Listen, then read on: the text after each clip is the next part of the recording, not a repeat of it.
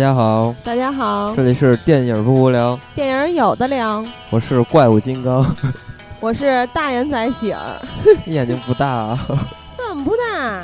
嗯，对，然后听了我们这个名字，就应该知道是也是很多人期待已久的动画电影系列，是吧？对对对，嗯，就是全新的把这个系列开启，然后这个系列的当头炮呢。就是每个系列当头炮，咱们都会选一个特别有标志性的影片，而且这而且正好是这个片子它正在热映嘛。对对，就一个是因为呢，它是皮克斯的电影，皮克斯动画工作室是特别值得说的，对吧？对。还有一个是今年的暑期档，虽然暑期档很快就要结束了。但是呢，今年的暑期档是好莱坞的动画电影集体玩失踪。嗯，因为就是其实之前大家很期待的这个卖萌无下限的《卑鄙的我二》里面的小黄人儿，啊，之前是因为呃一些原因吧，最终也无缘内地大荧幕。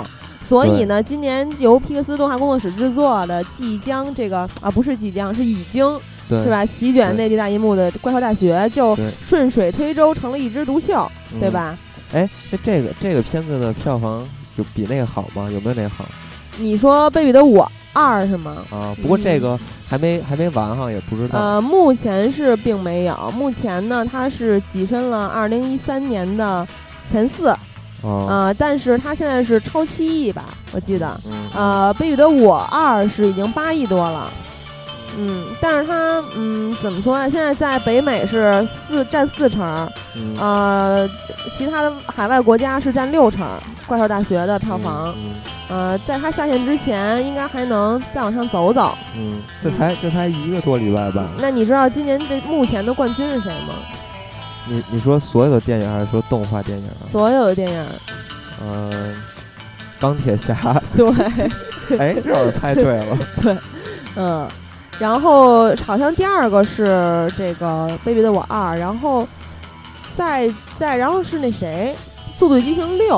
嗯嗯，合理合理。嗯，那咱们这个什么吧，开始新闻吧，说一说。对，进入一周资讯回顾。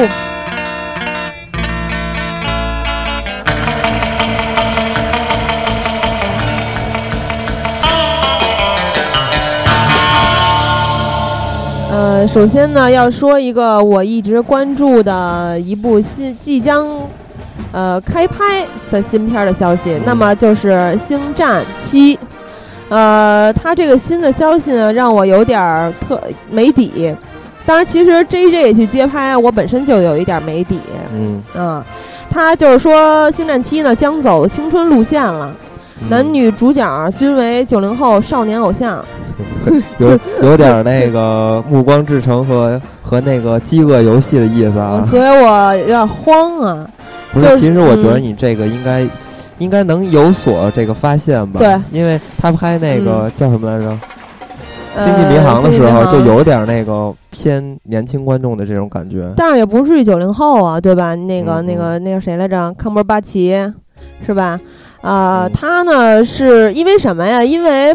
呃，现这个新星战的故事呢，是围绕天行者卢克的儿子和莉亚与韩索罗的女儿，嗯，就是围绕他们俩展开的故事。所以呢，而且现在呢，又是青少年电影大热这么一个背景，所以 J J 呢就想让星战七走青春化路线。当然，这是一个传闻啊，呃，不过现在有很多女演员已经开始在试镜了，所以大家就觉得这个。消息要成真了，而且还有一个说法，就是说这一回的是女版的绝地武士成为女主角。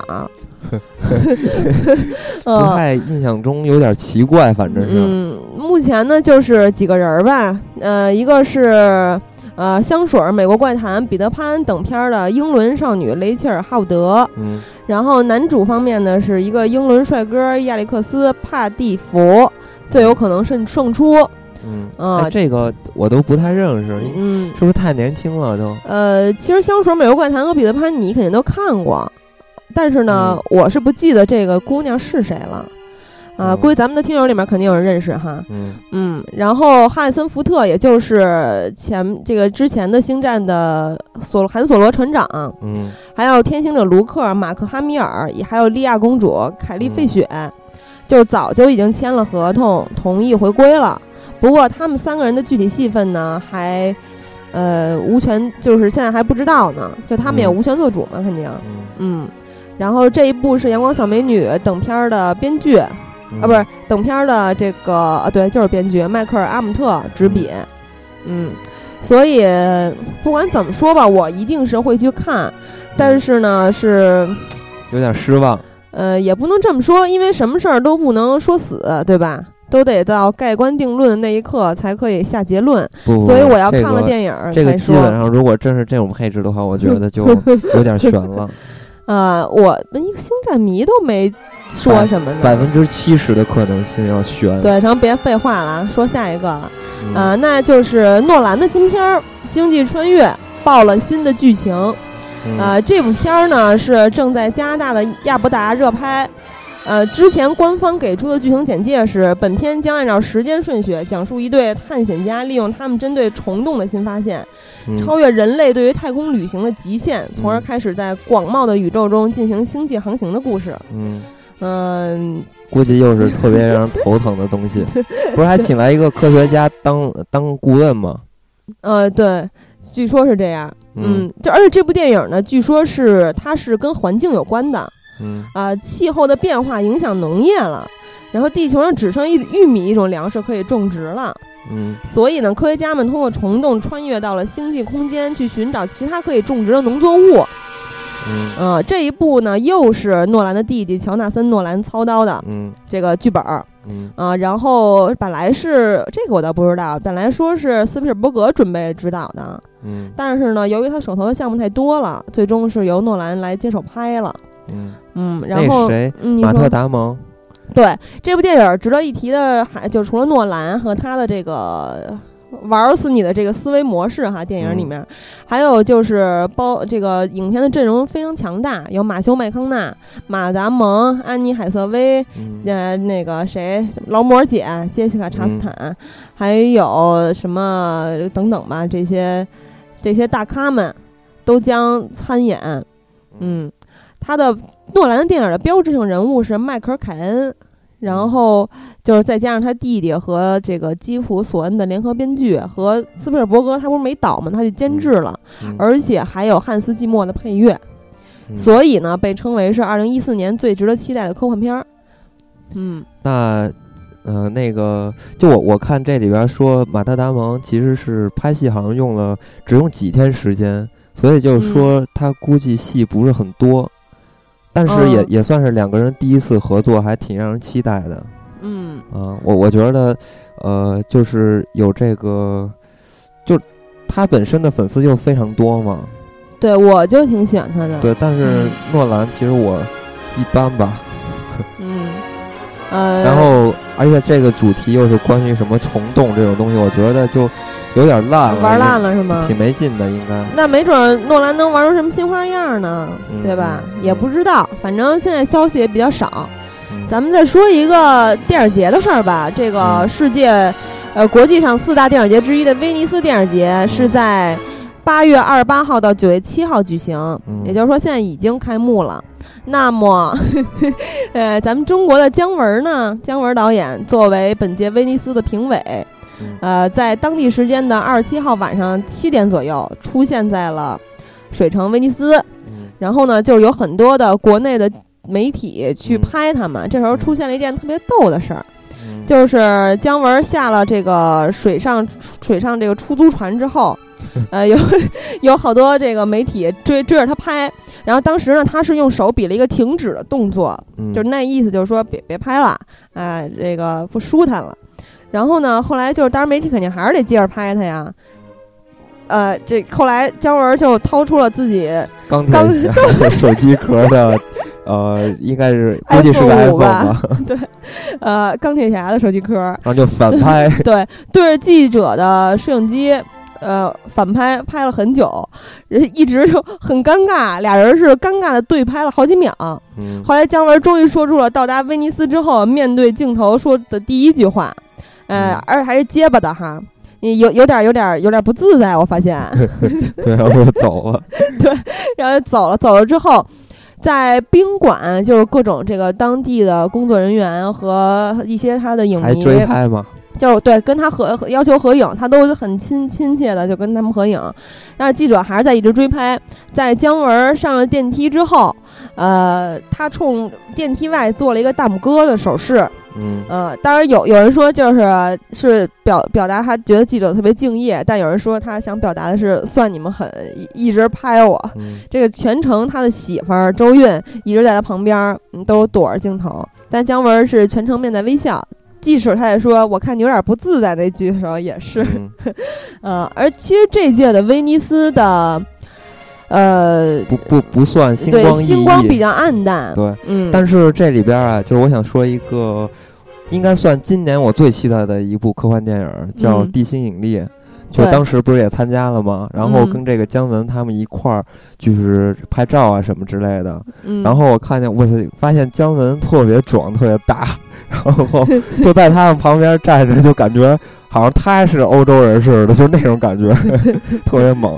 呃，这个就说回这个万有引力啊，万有引力。不是哎，不是国国产片吗？不是，哎，叫什么来？地心，地心引力，对对对，嗯，就是这个片子，据说在这个烂番茄网上新鲜度是百分之百，我有点不可思议。而且我本身我就觉得这个片子，因为我看了预告片，就我觉得就特别漂亮。首先画面特别美，然后故事它又是那种惊悚的，所以我觉得特别有意思。而且它是我最喜欢的宇航员。嗯，对，这部电影也是我近期。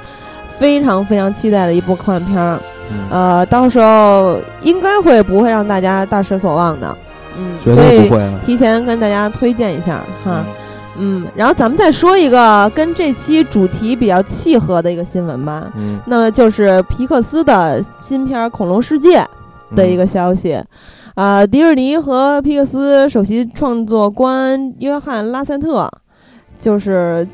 最近爆出来消息啊，将《美好的恐龙世界》的原定导演鲍勃·彼得森踢出了这电影项目。嗯，呃，但是他的继任者呢还没出炉。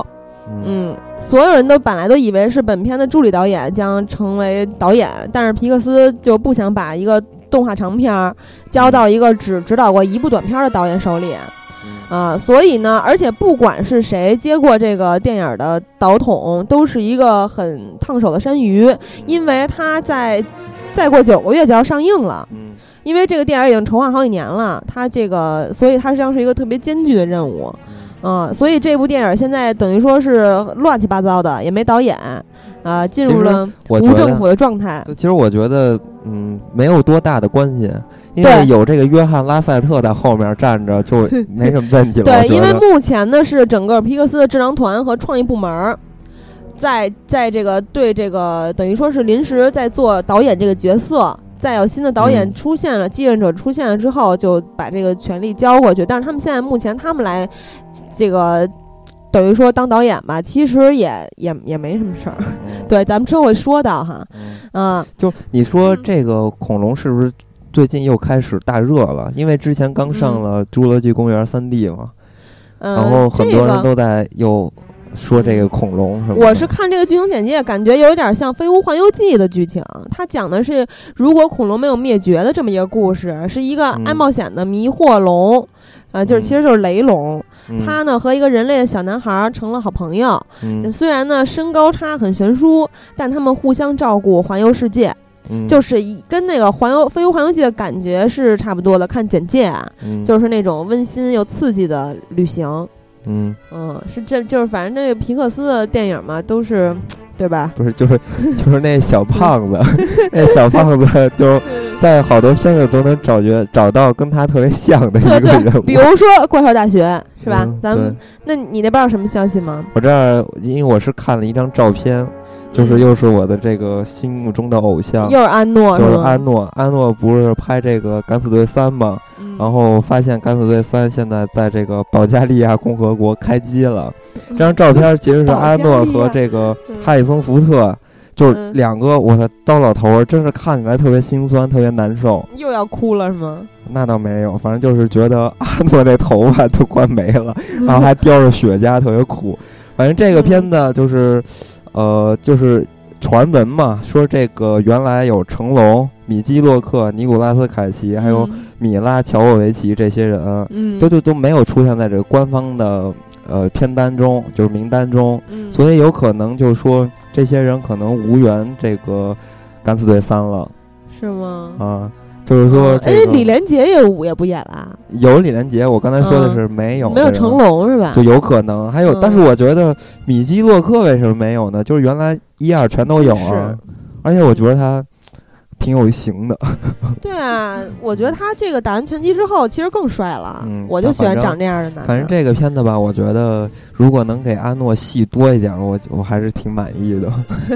但是是让他去打人，不能去挨打，就尤其是那种。嗯，呃，背后的大帮手那种感觉，然后来救他们，我觉得就特别爽。嗯嗯，但是就是《敢死队三》，我觉得剧情就没必要说了，因为对，就到时候看，反正也没什么意思。呃，对，就是当时候去爽去了呗，对吧？就看看，其实真的是很心酸的。对，就难受，就难受去了，是吗？呃，我这还有一个八卦要跟大家说一下哈，就是。呃，文森特·卡索和莫妮卡·贝鲁奇，嗯，在这个礼拜我忘了是哪一天了，他们俩十四年的婚姻婚姻走到了尽头，嗯嗯，同胞们就有机会了。嗯，对，莫妮卡·贝鲁奇就不用说他们俩是谁了吧，就是对吧？西西里的美丽传说等等，他俩合合演过《不可撤销》和《非常公寓》等等，嗯，呃，这个。文森特·卡索也是我特别喜欢的一个男演员，当然莫妮卡·贝里奇是女神，这个就不用不用说了，嗯啊，是很多人的女神。但是我是觉得她，她老公真的特别帅，大家可以如果不知道是谁，去豆瓣翻翻照片也行啊，特别潇洒有气质，而且是特别桀骜不驯的一个一个男人啊。然后莫妮卡·贝鲁奇呢，又是非常古典、神秘、风情万种的这么一位，反正法国男的就就觉得。没意思，就是因为特别讨厌法国人说话，毛发多，而且对啊，你你不知道。男人无毛是怎么说来着？而且我跟你说吧，法国人就得有毛啊。法国这个地方吧，就不是法国，就是巴黎，就他们有一种特别强的这种自信心，就特别自负，老是瞧不起其他地方的人，老觉得他们自己最有艺术、最有文化什么的，受不了。我觉得还还是。嗯，日耳曼民族比较强一点，好一点。德国，我们的大德国。对，德国人其实也挺帅的。嗯，对，但是我觉得法国法国男人不太一样了。嗯嗯，那咱们是不是要？对，咱们进入主题吧。嗯，说说，是吧？怪兽大学和怪兽电力公司。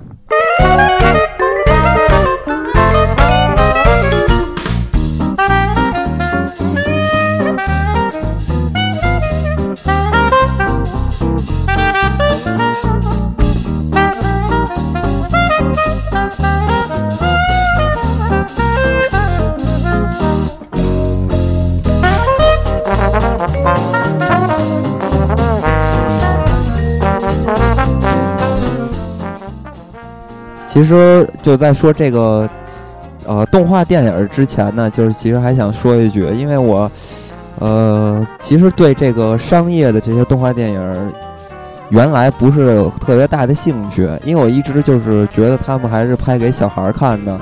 但是呢，就是看了这个，对我接触了一些，我必须要说一下，这也是因为咱们的动画系列迟迟没有开启的原因哈。因为你不爱看，对吧？原来也也不算，还是找合适的机会。然后最近就接触了很多这个动画长片嘛，就觉得真的是一部好的动画片都是一个催泪弹，就真的特别感人。然后也反映出来这个皮克斯电影的一个特点吧，就是它不仅拍给儿童，也拍给成人，就是尤其是皮克斯电影真的是。老少咸宜，谁都可以看，而且它就是全年龄段嘛。对，而且看的时候角度还不一样，就是你的代入感也是不一样的，我觉得挺有趣的。而且皮克斯的动画呢，它有一个特点，就是想象力天马行空。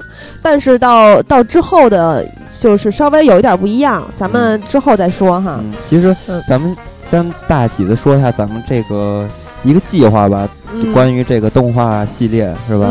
就是。咱们肯定首先是想先说这个皮克斯，因为皮克斯多多少少我接触的比较多，而且它算是在这个风口浪尖上，它影响力也比较强啊，相对于其他的公司，因为有乔帮主嘛，他也是算是风口浪尖吧。啊，然后呢，我们是希望通过这个点带面是吧？就通过电影来一步一步的，然后慢慢的把这个皮克斯的全貌给大家刻画出来。所以呢，这一期我们就主要是聊一聊这个《怪兽大学》这两部，《怪兽大学》和《怪兽公司》这两部。对，《怪兽大学》呢，大家这肯定知道了，《怪兽大学》是怪兽电力公司的前传，《怪兽电力公司》是一部二零零一年的电影，就比较早了。啊，然后《怪兽大学》是今年才上映嘛？对，而且《怪兽大学》其实是，呃，皮克斯的第一部前传动画，就原来都没有续集。对对对，对，《玩具总动员二》啊，《玩具总动员三》呀，对？所以《汽车总动员二》啊，对，所以其实前传拍起来，我觉得比续集要难，因为故事的结局是你已经知道的，所以你怎么去呃把这个电影的张力、戏剧的张力做出来就比较对，而且它跟真人电影又是不同的。嗯，对，张力就要更大，对所以就，呃，拍前传的时候就要花好大的心思，嗯，所以呢，有可能还不一定让人满意，就这样。呃，这一部是怎么说呀？一半一半吧，口碑。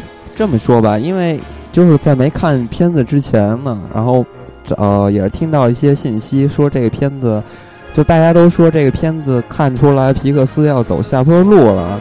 我觉得咱们可以。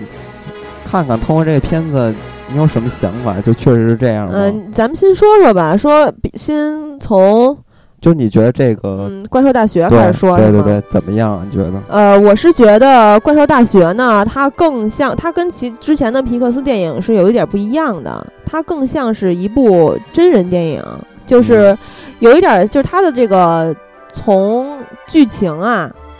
就是故事的结构啊，呃，还有这个主题啊、情怀啊、情节设置啊，还有逻辑啊，都比较像是一部真人校园励志青春片儿。对对对，这么一个套路。对，就是我觉得它才真正的是一部致青春的电影。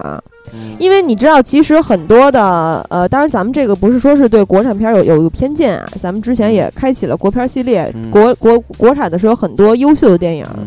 但是最近有一个现象，就是一个是粉丝电影，一个是贩卖回忆的这种电影。嗯，呃，其实很多的这种贩卖回忆的所谓的致青春的电影呢，它是，呃，它的剧情，就比如说《小时代》这种，我是觉得它的剧情是比这种动画电影更不着边际，完全是不贴合生活的。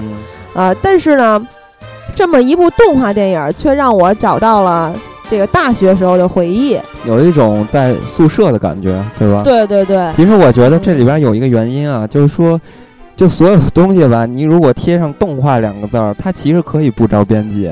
所以，呃，相对来说的话，如果是一个动画题材的话，就即使它特别不着边际，也会让人感觉舒服一点。但是呢，《怪兽大学》，我我觉得它有一个有一个好的地方啊，它是。嗯，也算是一个反转吧，在结尾。比如说，他们本身是，呃，靠自己的努力，然后获了奖嘛。然后本来以为说不被开除了，很多人觉得可能不被开除了，就又回到学校上学了。但还是把他开除了。对对。所以这个就就就跟咱们你刚才说的那些电影不一样了。如果是咱们说的那些电影特别老套的话，那就是通过努力他们又回去了。但这个没有，这个没有呢。他他一个是说显得。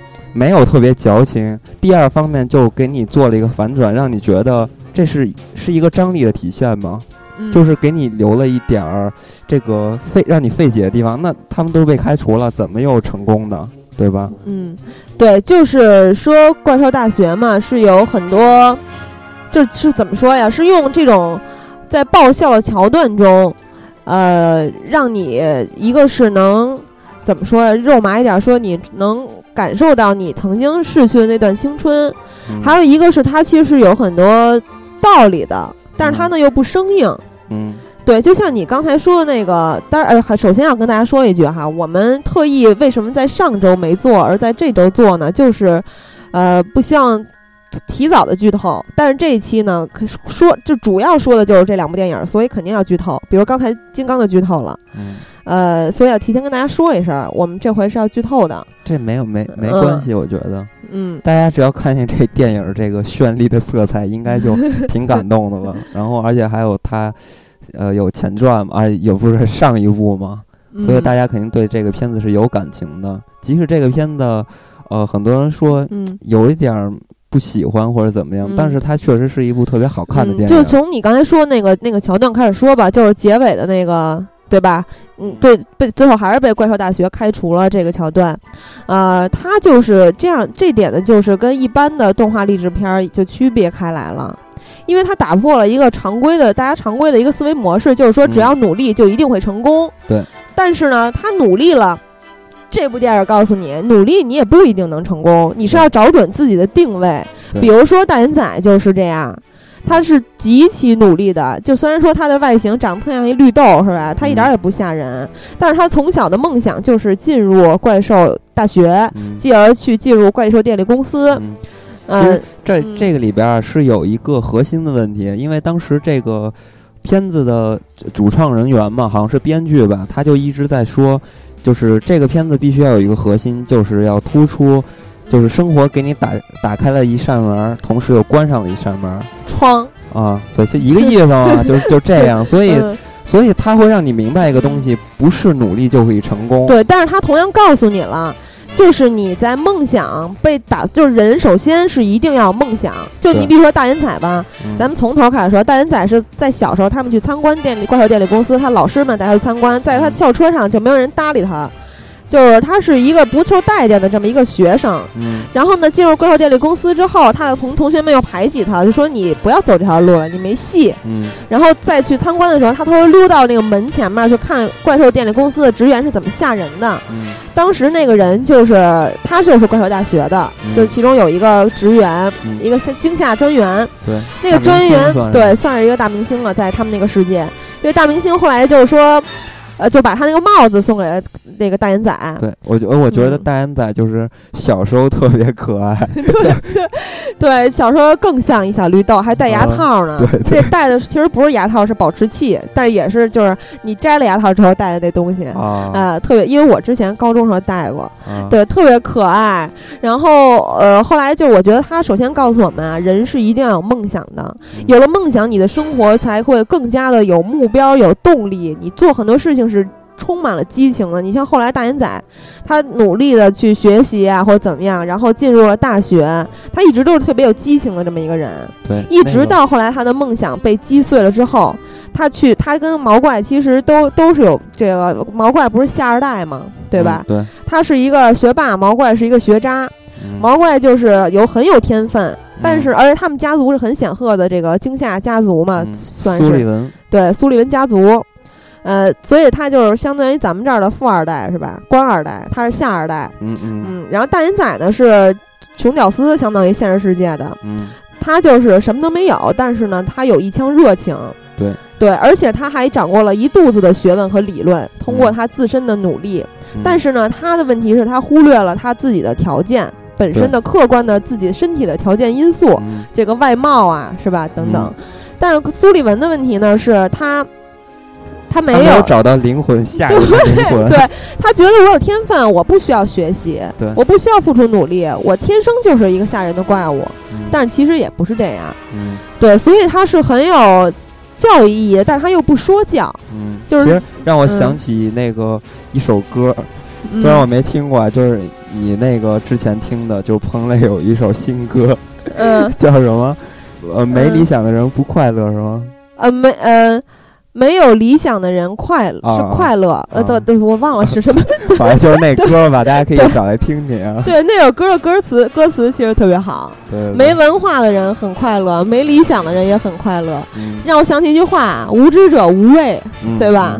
呃，所以就是当你如果你是一个有目标、有理想的人，在你看到大眼仔和乔布斯不是和这个苏利文。坐在坐在河边的时候，你会你会很有感触的，嗯，就是你努力了半天，结果呢，你还是不行，因为非常的绝望。就他们俩当时就是那么一个状态，嗯，但是为什么说这部电影有另外一个意义？就是说你要找准自己的定位，你一样可以走你自己的路。比如说大眼仔，对吧？我我这一辈子可能都当不成惊吓专员，那我是一个很出色的助手，对吧？怪兽电力公司有这么一个岗位给他呀。嗯。而且到了呃不是呃到了怪兽电力公司那一步的时候，在结尾他们已经不靠吓人来收集电量了。对。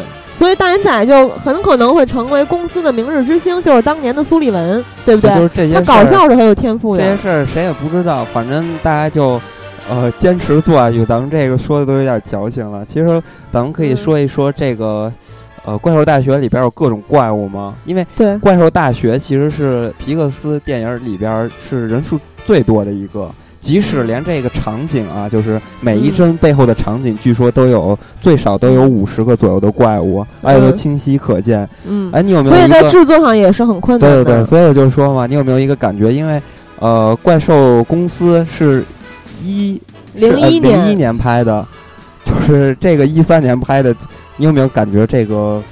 视觉上感觉变得特别好。我有一个直观的感受，我我不去跟零一年的比，我觉得有点孙子。我去跟勇敢传说比，勇敢传说是比较近的一步了。就是红毛公主嘛，红毛公主她的毛发明显没有怪兽苏利文在怪兽大学里的毛发做的精致。而且这一部的精细到大眼仔的指甲皱纹儿都特别皱，特别清晰可见，你可以仔细的观察一下。是，人家不叫皱纹吧？指甲纹啊，啊，不是，就指甲纹路，对吧？嗯，给指甲敷一个面膜。对，而且你刚才说到这个，其中有各种各样的配角，有各种各样的怪物，其实是特别有意思的。你最喜欢哪个小怪物？除了他俩？嗯。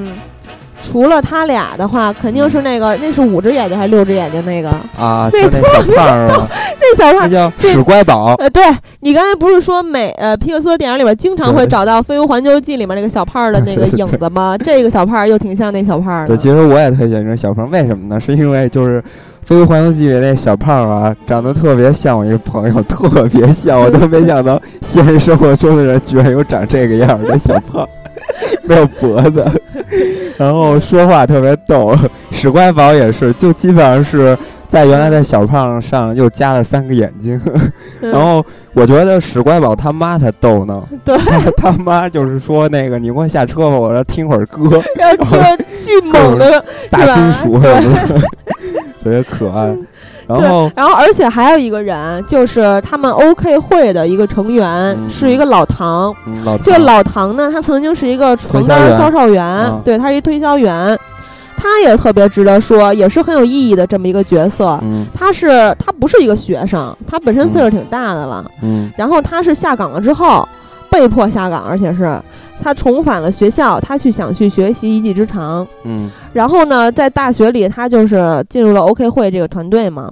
而且到后来，他还收获了爱情，也就是说是跟 史怪宝他妈。跟史怪宝他妈也是那个，就是听金属的那对吧？那他妈俩人相相恋了。嗯，所以就是说，老唐这个人物呢，他的意义是在于哪儿啊？就是。就是咱们常说的一个道理了，嗯，虽然常说，但是很多人不明白，也做不到。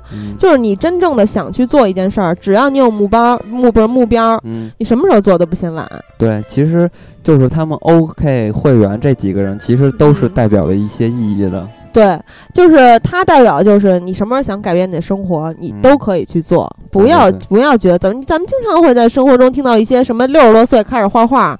然后或者是怎么着成为画家了，是吧？你觉得离你特远，其实我觉得不是，是吧？嗯，还有这个 OK 会另一个成员是泰瑞和泰瑞，就是瑞丽的瑞和瑞士的瑞，就那个就是俩头的那个。对他呢，就是呃，我看有人说啊，他是相当于人的内在与外在的体现，他们曾经是一个矛盾体，这两个头，两个性格不和谐，然后对，经常打架。一打架就出洋相，跳舞的对 对。可是当他们开始真正的去呃和谐的相处的时候，他们内在的潜力就显现出来了。嗯，所以这也就是告诉人们啊，这个人的内在和外在都很重要。嗯，不是说你光长得漂亮，你他妈是一白痴，你没有这个是吧？就像这个彭磊的歌唱的似的，没文化的人很快乐。嗯，对你什么都狗屁不懂也不行。你真的是一个。对吧？特别有才华的人，但是你这个外形又又特别不行，或者说对，就像大眼仔这种，他也不是丑了，他是这个外形特别不符合他的期望，那也不行。就是要找准定位的之外呢，要做到平衡。嗯嗯，然后还有谁来着？还有一个长得特别奇怪的东西。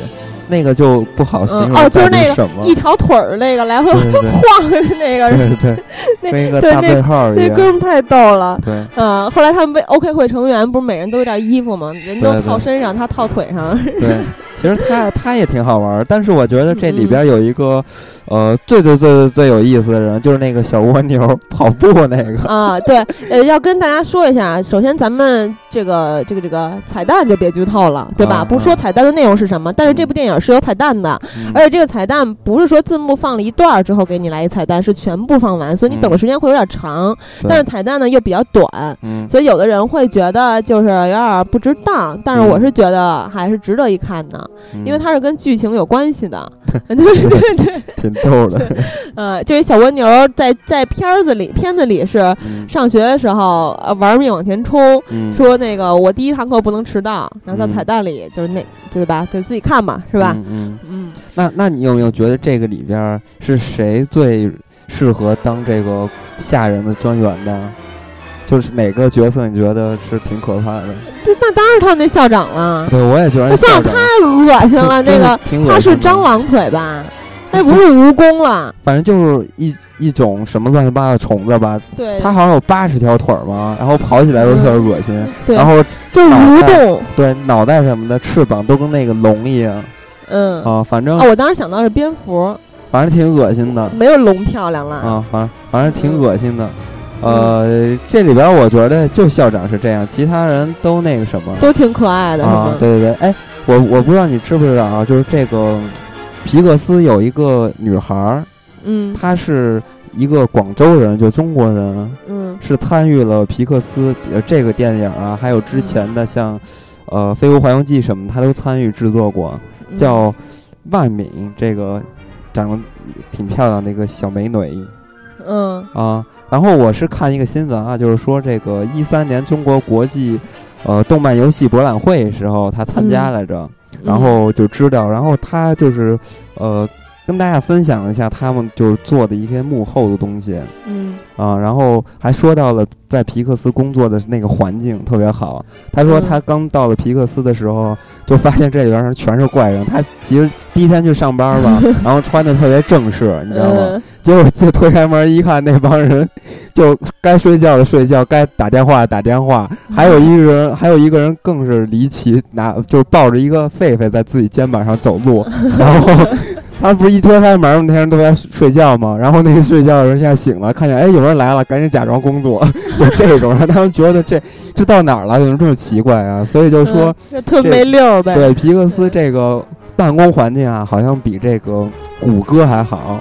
就谷歌对谷歌不是说它是有一个什么呃每天有百分之二十的个人时间，就是你这个时间是可以任意去支配的，就是你可以。搞一些你自己想做的东西啊，或者交流，但是谷歌现在好像可能要把这个东西压缩了，就去掉这个规则了。所以呢，我我觉得全世界最好的环境啊，就是在皮克斯工作了，就该怎么玩就怎么玩，没人管，然后特别好玩。而且，嗯，因为他们里边啊有好多玩具嘛，就是他自己做的那些手办什么的，就周边产品，像这个约翰。拉塞特的那个办公室，他的办公室是特别出名的，就里边全都是玩具，就是那个什么什么玩具总动员呀，什么什么乱七八糟的，特别好玩。对你，其实就是从《海底总动员》和《怪兽电力公司》等一些电影的 DVD 花絮里面，你就可以体会到整个公司它那个。特别轻松啊，活泼那种气氛，也我觉得也正是这样的气氛，所以才能让皮克斯的工作人员从这个从故事选材，一直到脚本创作，再到人物的刻画，还有技术的制作，对，都充满了创意，所以给大家奉献了很多很多的这个视觉盛宴，而且他们的电影很多都充满了哲理，嗯，对吧？是很其实是很精彩的，而且皮克斯咱们之后再说吧，它是改变了大家看电影的方式。也算吧，算是一个制作方式。对，制作方式，呃，它是从二 D 到三 D 嘛。嗯，对。其实，呃，说到这个怪兽大学吧，就肯定要说到它的前一部《怪兽猎猎公司》。对，怪兽公司。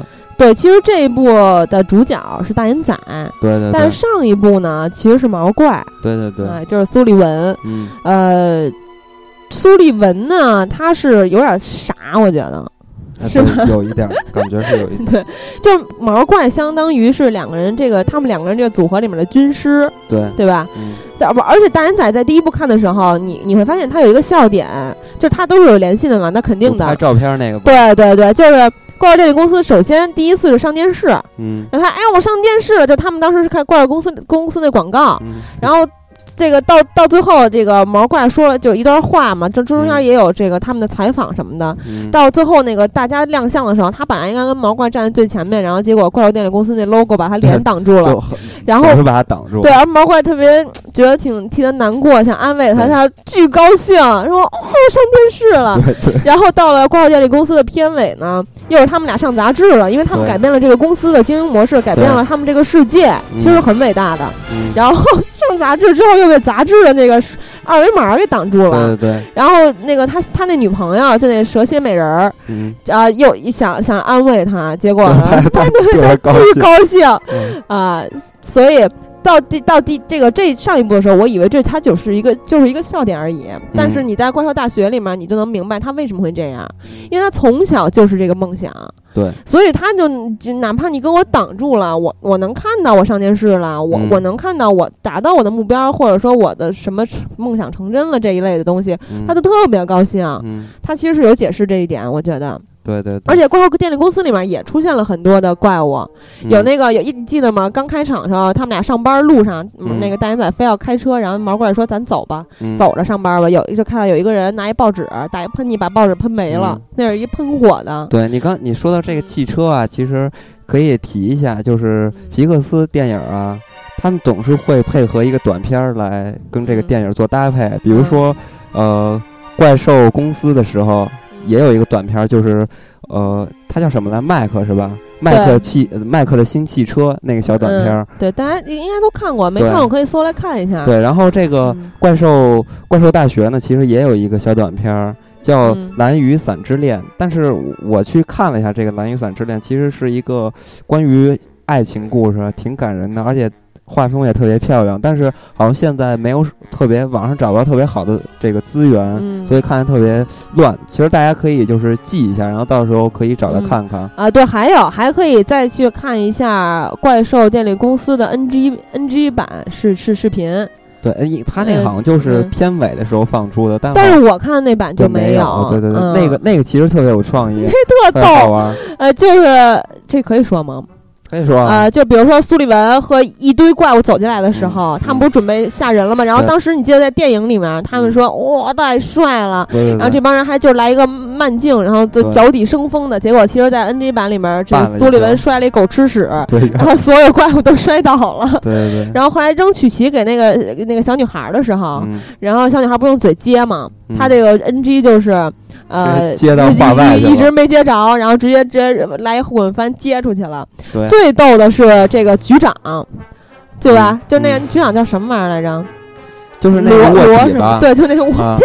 特，他们不是有一段是苏立文和那小女孩玩玩藏猫猫吗？然后那个苏利文找找找找，然后局长突然从厕所里出来了，哎嘿嘿，就那样乐。局长笑声特别牛。对对对。啊，然后还有就是有一个员工被污染了，就身上沾了一袜子，然后当那个什么什么，他们那个相当于联邦调查局那叫什么局来着地什么玩意儿局的那那堆那堆人员把这个人清理清洗，然后之后。应该是这个人就全毛全没了嘛，剃光了，然后一创可贴给撕下来了，在电影里是这样。结果他那 NG 版是清洗完之后，局长又出现了。局长老乱入 是吧？局长，就局长，你感觉就我看了之后的这个 NG 的感觉是，局长就像是一个现实生活中的一个一个老影老影后，然后又是一个老顽童，就很有地位。因为你感觉 NG 版的那个里面他一出现的时候，大家都是有一点附和他的，当然也是很开心的那么着笑。感觉他好很有地位似的。对，而且不得不说，这个 NG 的版里边啊，就是出现了《玩具总动员》里边那个大恐龙。对对，这玩具总动员里边，大恐龙不是老是说我要变成最吓人的那个玩具吗？对，但是它其实特可爱。对，然后在这里边，它就是通过这个 NG 版吧，你能看出来，好像是这个这个小恐龙啊，这个大恐龙去去这个。电影面试去了，然后演一个特别吓人的怪物。就是在电影里那桥段，当时他俩走的时候，不是说嘛，说那个大脚怪，说他他也走着上班。苏利文说，然后大眼仔不是说他走五步就到公司了吗？对，在 NG 版里面那个大脚是恐龙的大脚。对，然后大然后恐龙又开始说我特吓人，结果又没过，人家没录取他，特别惨。对，其实这个挺有创意的，而且里边不是说。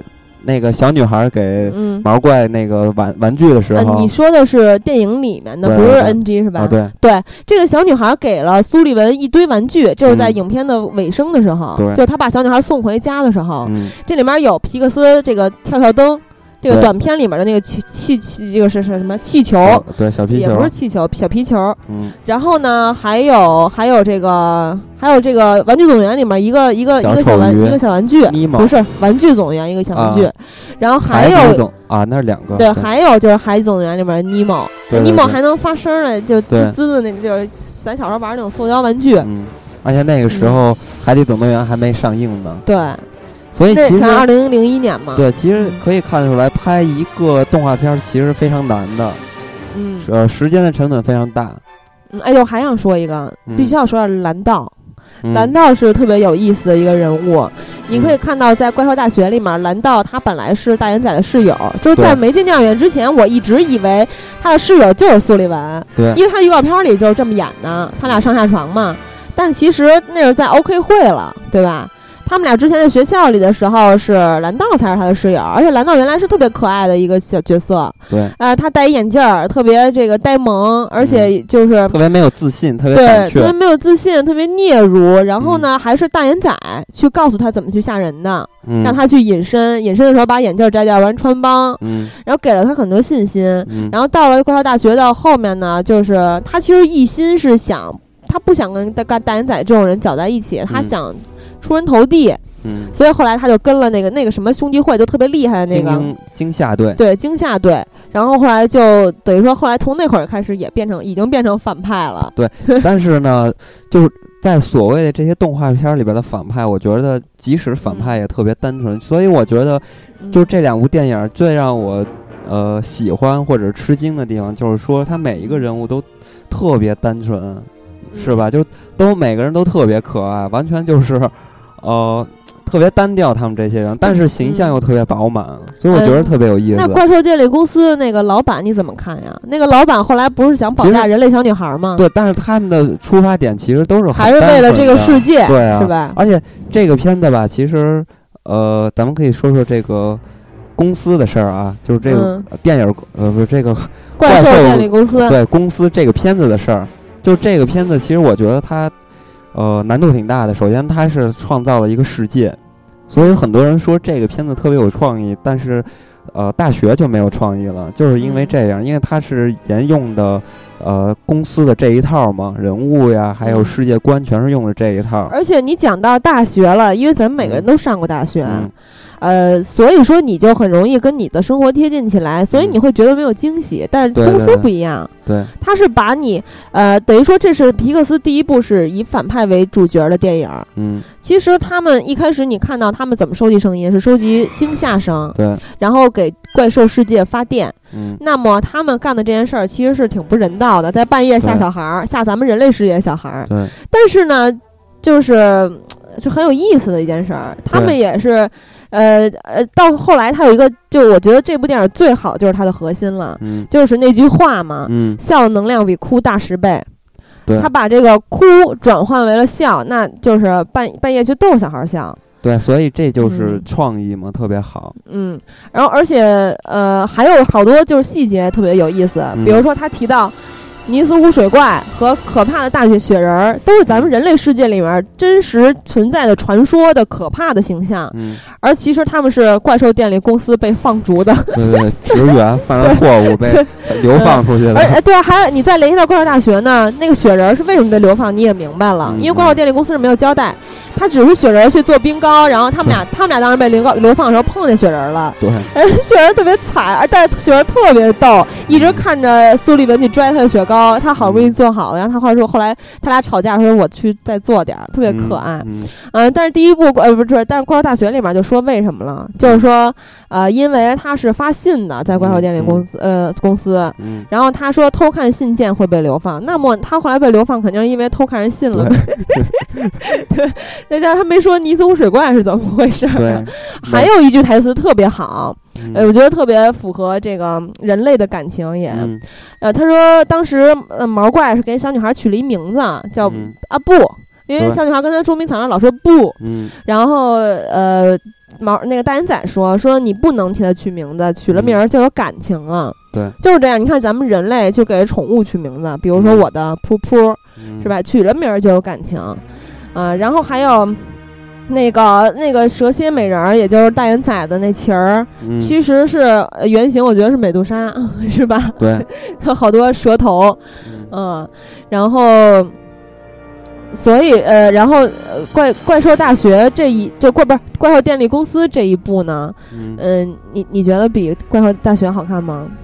就不不去说创意这方面的话，其实如果只是单纯的看的话，我觉得两部片儿其实都非常有意思。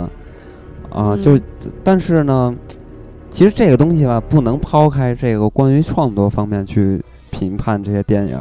嗯，所以我我就是觉得这个东西它必须是要涉及到原来的这个创意的东西。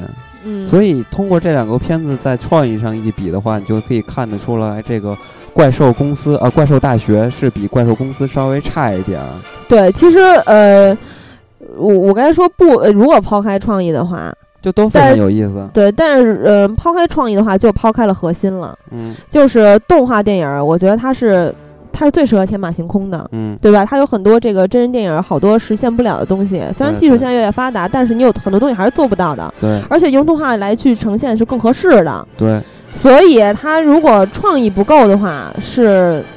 会让人大失所望的一个原因了，也就是《怪兽大学》在上映了之后，有这么多的人说比较失望，没有上一部好，但是呢还不错。其实我是没有看到有人说它很差了，就很多人在在在在微博上，我特意搜了一下，很多人是说，呃，是怎么怎么失望了，或者怎么怎么着没创意了，但是最后说都是总加一句说很好看啊，甩国产国产动画片十几条街什么之类的。所以就是说呀，就我自己理解吧，就是动画长片呢，它需要。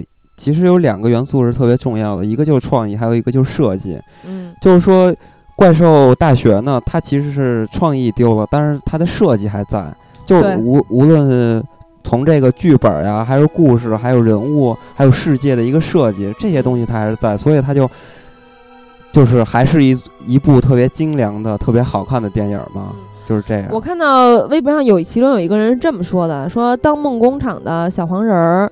用卖萌统治世界时，哎，小黄人是《卑鄙的我二》，是环球的啊，应该是环球的吗？我也我也不记得了。嗯，你就说吧，对，不重要了。呃呃，当然，当然之后跟大家说一下，之后我们肯定会说到这个迪士尼，说到索尼，说到梦工厂，啊，这些都会说到。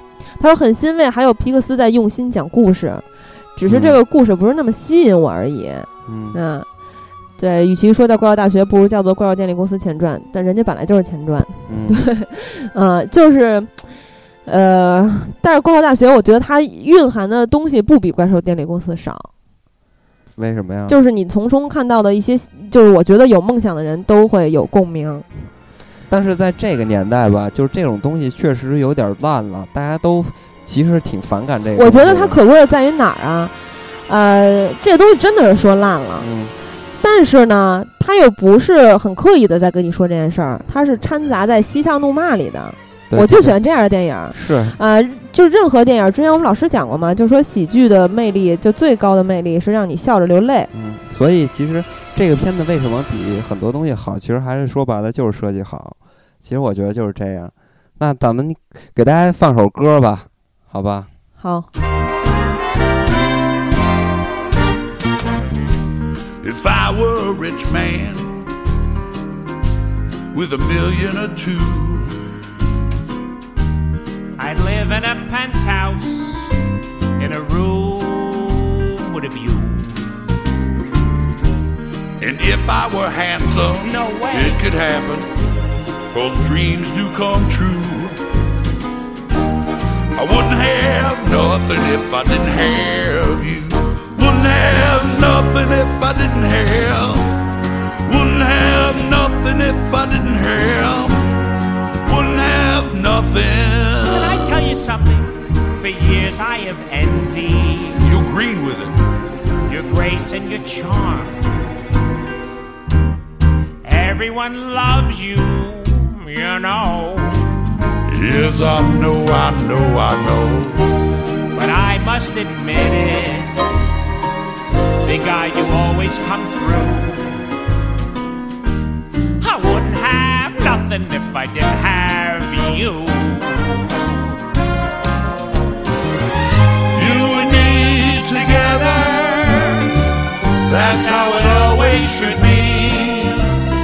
One without the other don't mean nothing to me. Nothing to. 呃，刚才大家听到的这个就是大学里边的，是插曲吧，应该是。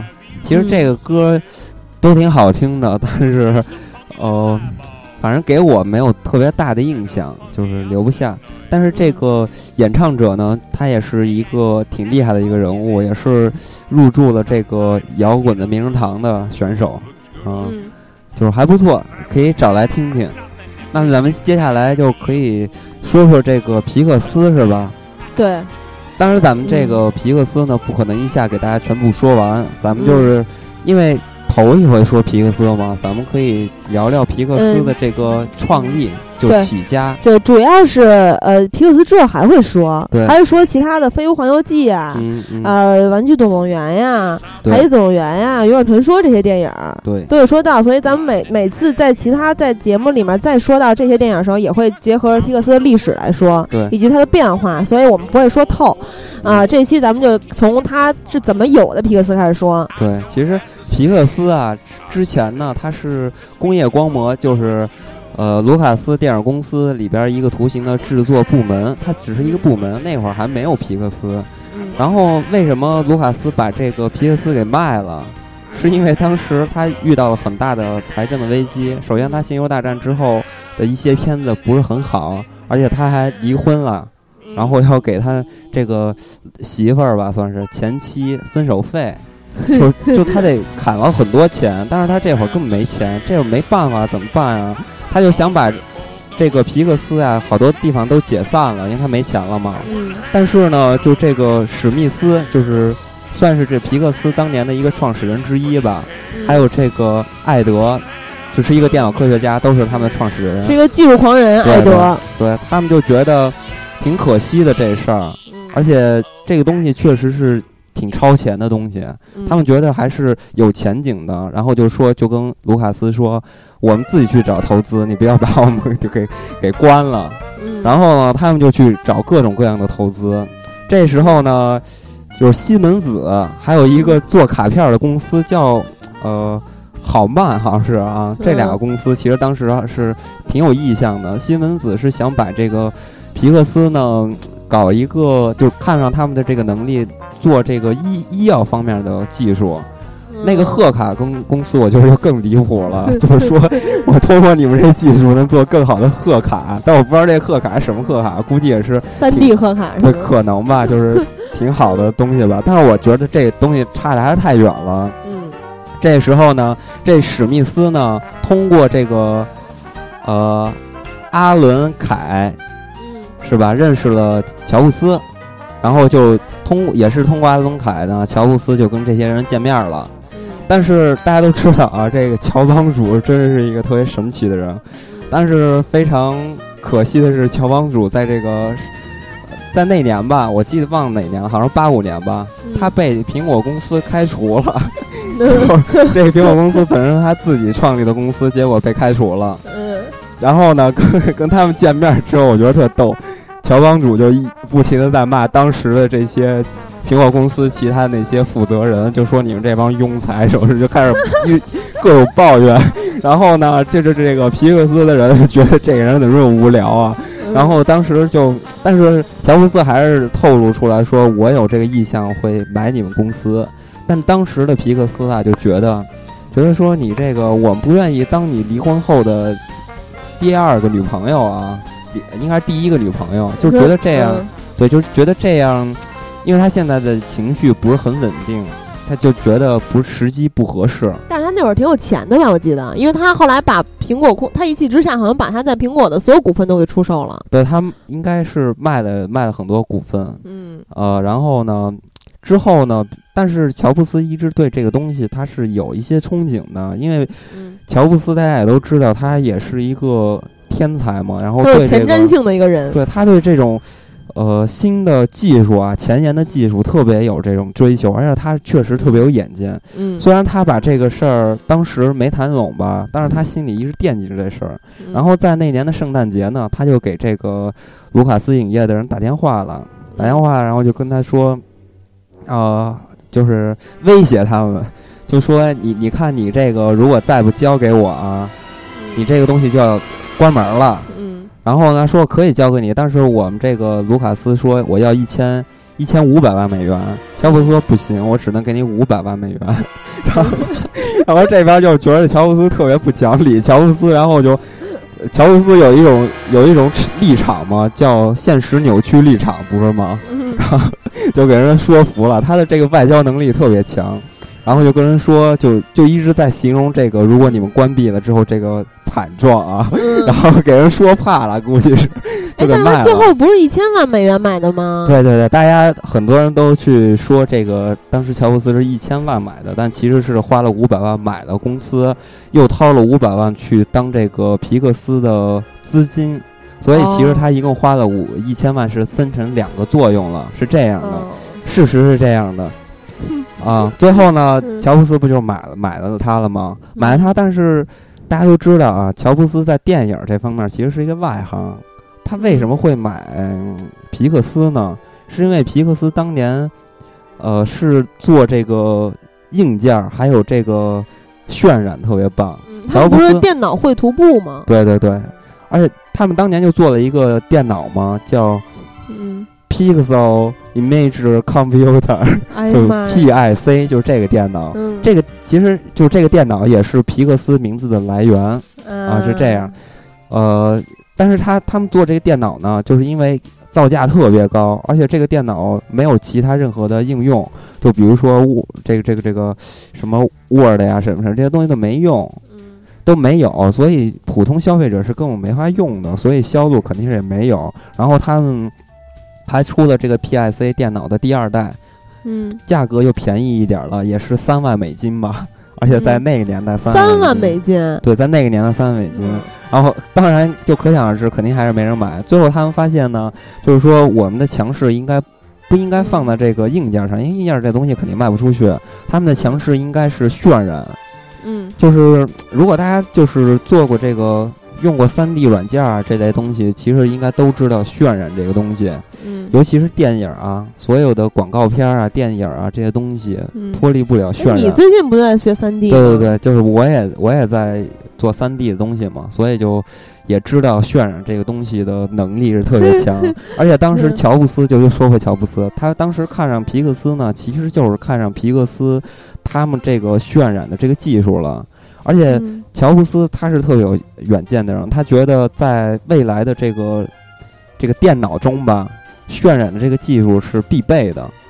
然后呢，他就不停的去给这个皮克斯投钱，然后促成这个皮克斯就是活下来了。但是呢，皮克斯是一直在就是找自己的出路嘛，他一直都没有找到方向，而且连续。年年赔钱，而且他开始不是跟卢卡斯电影公司签了一个竞业禁止条款对对对，这也是一个原因嘛。对，所以他初期是非常困难的。对他找不到合适的挣钱的方法。嗯，这个时候呢，乔布斯就是也有点撑不下去了，你知道吗？嗯。而且那个时候，乔布斯就心里打退堂鼓了，就是他真的是再有钱或者再有远见也受不了这样。他他投了大约有他自己个人资产的四分之一，他。一共四分之一，一共投了五千万呢。他四 四分之一就有五千万了，那会儿。对啊，那会儿哇塞，已经很多了。真有钱。他那会儿乔布斯还不算年纪很大呢，对吧？嗯，对，还挺胖的那会儿。那那都之后了，那会儿还是还还还有头发，就是应该那样。啊，然后乔布斯当时就心想了，要不然给给他卖了微软去吧，就给他卖了。但是呢，这个大大家都其实挺好奇的，为什么乔布斯会把这个东西卖给卖给微软？因为微软其实跟他是竞争对手嘛。嗯。但是是因为为为什么呀？因为乔布斯心里觉得苹果公司那帮人比微软的人还可气，把他开除了。报 复呗，这不就是一个报复吗？对，而且。在早期，苹果就是乔布斯接手了皮克斯的时候呢，就是他刚开始不是看上的人家这种技术能力嘛，也没有涉及到电影方面的业务，然后他就把这帮工程师都变成变成了他的粉丝。我觉得这段特别逗，就是说乔布斯就又说到他那个什么扭曲立场了，就给那帮宅男啊 看乔布斯的眼光都不对了，所以呢，这个。皮克斯的创始人之一就那史密斯，就有点受不了乔布斯，就掰了。然后呢，这个时候其实就只剩下那谁了，艾德，就他们了。然后这时候呢，出现了一个特别厉害的人物，是迪士尼的人吗？对，迪士尼的这个老员工，但是他他叫约翰·拉塞特。拉塞特其实是皮克斯的一个创意的。大脑就驱动力，就所有的，因为他是一个画家嘛。嗯。然后啊，你你知道那谁吗？蒂姆·波顿是跟跟他都是同学，他们都是一个学校毕业的。毕业之后呢，特拉呃不是塞拉特呢，拉塞特拉塞特就到了迪士尼去工作了。嗯。但是呢，因为他是挺喜欢这个前沿的技术，他觉得这个。电脑制图啊，其实是在将来也是一个方向嘛，所以他一直想。迪士尼一直做的二 D 动画片对对对，而且在那个年代，这个东西太超前了，很多美术家啊，就画画家，还有动画做动画的从业者，就觉得如果电脑进来了，就他们就死了，就死亡了，就没有他们的工作，就跟咱们当时说那个工业光魔一样，他们都有那种恐惧，就模型师的恐惧嘛。对，然后呢，迪士尼直接把他就开除了。啊，他不是跳槽的吗？呃，先开除的，他其实是被开除了。被开除呢，他又到了皮克斯了。到了皮克斯，嗯，就为什么到皮克斯呢？其实也是一个有原因的。这里边，因为皮克斯的这帮，呃，比如说艾德，他他当时搞这个电脑呢，是因为他其实是想做动画片的。嗯，所以，但是他知道他自己的绘画能力不强，他只能通过另外的方法去获得成功，所以他就研究这个科学技术，就电脑科学技术。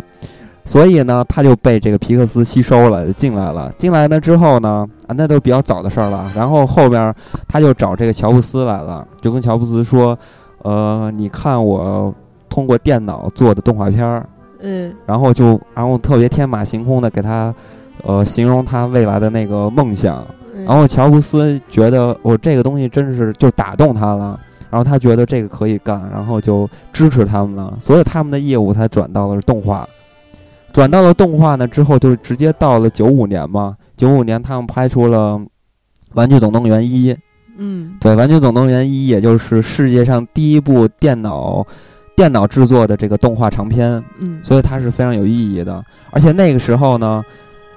呃，它是迪士尼和皮克斯去合作一块儿去拍摄的。呃，不是，是呃迪士尼出品，对，然后皮克斯制作。对，我就是打一个引号的合作嘛。对他们一直是在这样的关系。对，这个直到收购。对，这个其实背后还有一个原因了，就是说当年迪士尼不是把那个谁给赶走了吗？把约翰赶走了 之后，他后悔了，因为他也觉得做这个电脑绘图的。动画片其实是有前途的，而且那个时候有很多东西也都崛起了。他们，而且他们自己确实不行了。他们在九四年之后，九四年就一个狮子王之后就没有什么可以引起。就简简单说一句啊，他们曾经制作过小鹿斑比、白雪公主，在白雪公主一九三七年的，后来有小鹿斑比和仙女奇缘等等，他们曾经是动画界的帝王，对，就是动画江湖的第一把交椅，对。但是他们做的是还是传统的二维二维动画，所以呢，他们的制作方法也是劳动密集型的繁琐的这种手绘工序。对。后来他们知道了电就是电脑迟早要进入动画领领域了之后，他们也想与时俱进，所以他们想找一家电脑动画公司合作，进军三维的动画。对，所以呢，这时候他们就想到了约翰嘛。这个时候他把约翰，他之前把约翰开除了，现在又想把约翰拉回来去他们这儿来工作，但。不可能啊，约翰已经不可能，他觉得皮克斯才能完成他的梦想嘛。嗯。所以呢，这个时候没有办法了。然后，但是皮克斯也没钱呀，他们就签了一个三年的合同嘛，啊，三部电影的合同吧。对，三部啊，说要拍三部电影，然后，呃，他们共同分担制作费和票房收入。对，而且皮克斯还要额外给迪士尼一部分的发行费。对，其实这是一个非常不平等的条约。对。你东西是我做的，然后挣钱你比我挣得多。对，而且呢，续集的版权什么的全在迪士尼的手里。对，所以基本上所有的钱都被迪士尼捞走了。即使这个片子最后是全球票房达到了三个多亿吧，然后迪士啊不是呃三点六二亿。对，皮克斯依然还是非常惨淡，就是还是不行，还是受不了。嗯啊，但是呢，乔布斯。就觉得这是一个好买卖啊，就是起码是有点希望的，所以也是坚信了他之前想把它卖给微软的这个 这个决策给放弃了，是这样的。接下来呢，大家就看到了啊。就是皮克斯每出一部动画片儿都特别成功，嗯，而且迪士尼后来是跟皮克斯修改协议了，因为他们首战告捷，旗开得胜，当时《动玩具总动员》是刷新了动画电影的票房记录，对。然后后来他们把这个三部协议改成了五部，对对对，改成五部。嗯，其实为的就是让这个皮克斯不停的帮他们造钱呗。对。啊，其实皮克斯挺惨的，然后，对，然后，但是乔布斯啊，这。这会儿就又说到乔布斯了。乔布斯真的是特别有头脑啊！首先，他是一个商人嘛，是一个企业家。嗯，这时候呢，他干了一件特别厉害的事情，就是上市。嗯，他在九五年这个《玩具总动员》大卖的时候，他策划了一个上市。首先，在金融就是华尔街特别不看好他，因为当时，呃，乔布斯身上有一个。被大家指责的地方吧，就觉得他的成功都是偶然的，因为他 他创立了苹果，结果被赶出来了，然后他他收购了这个皮克斯呢，又连续很多年不停的在赔钱，所以大家就觉得这个人不行。但是 乔布斯就觉得这是个噩梦，他一定要自我成救赎成功一下，然后他策划了一个这个上市嘛，最后呢那年的上市啊是。呃，皮克斯的上市在那年是最成功的一次上市，他一下卷了一一一个多亿吧，一点三个亿美元是吗？对，就特别厉害嘛，是那年最成功的上市嘛。这时候呢，乔布斯就已经他觉得自己有，就是皮克斯有钱了，他觉得我现在可以跟他们就是谈一些条件了，然后时间就往后推移嘛，然后当他们这个跟迪士尼的这个协议到期了之后。对，然后乔布斯就跟这个迪士迪迪士尼的这个 CEO 就是提出自己的意见了 啊。嗯，对，就是呃，他们是新经历了谈判的破裂，才以收购对对对。当收场的。就是他们在二零零三年的时候，之前他们已经拍过了这个《玩具总动员》之后，在一九九八年拍了《虫虫特工队》，嗯，然后九九年的时候拍了《玩具总动员二》，那个是《玩具总动员二》是第一部完全数码制作的电影，对。然后二零零一年，也就是咱们这期说到的怪兽公司诞生，二零零三年是《海底总动员》，《海底总动员》牛逼到什么程度？是干掉了《加勒比海盗》，对，成为了当年的北美票房冠军。对一个动画片呢，是八个亿还是六个亿吧？全球呃八点六四亿，就是难以置信的一个票房。一个动画片能达到这种程度。对，呃，而且怪兽公司当年也是二零零一年的时候是全美票总票房再创新高了，哈。对，它当年是五点二五亿嘛，它比海底总动员早点早两年。然后二零零四年的时候，他们拍了超人总动员。然后这一部的票房是全球票房六点三一亿美元，对，就是每一部这五部每一部都是非常非常的赚钱，而且是口碑票房双丰收。呃，但是呢，就是你看着应该是俩人就是都应该是感觉是合作愉快，其实并没有，因为从零三年开始他们是有矛盾了。嗯，零三年的时候他们在商讨续约问题的时候，迪斯尼是想要。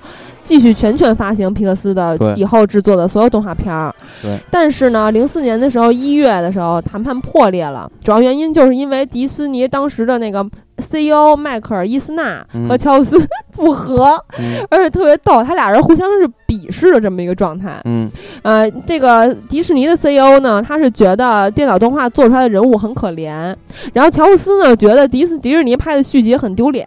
对，然后，然后他就是其实关键呢，还是有一个原因是价格也没谈拢。嗯，就是从二零零四年《海底总动员》空前的空前绝后的，不是也没有绝后，就空前的成功了之后，乔布斯就是极度的心理不平衡。对，因为就像刚才我说的，就如果是我自己干的吗？真的，如果是我，我也不平衡，因为东西是他们做的，迪士尼分的钱比他们多，他们就想要求跟迪士尼共享影片的所有权利，被迪士尼拒绝了。对，然后呢，乔斯就宣布了，说以后在二零零六年六月发行《七总动员》之后，将不再和迪士尼合作。然后特别逗的是呢，他们乔布斯他跟迪士尼谈崩了之后，没有立刻的就去寻找新的合作伙伴。对，因为他想等着迪士尼下任 CEO 的上任和表现。他是一个特别鬼的人，对，特别鸡啊。而且，然后真的下一任这个迪士尼这个 CEO 啊，叫伊格尔是吧？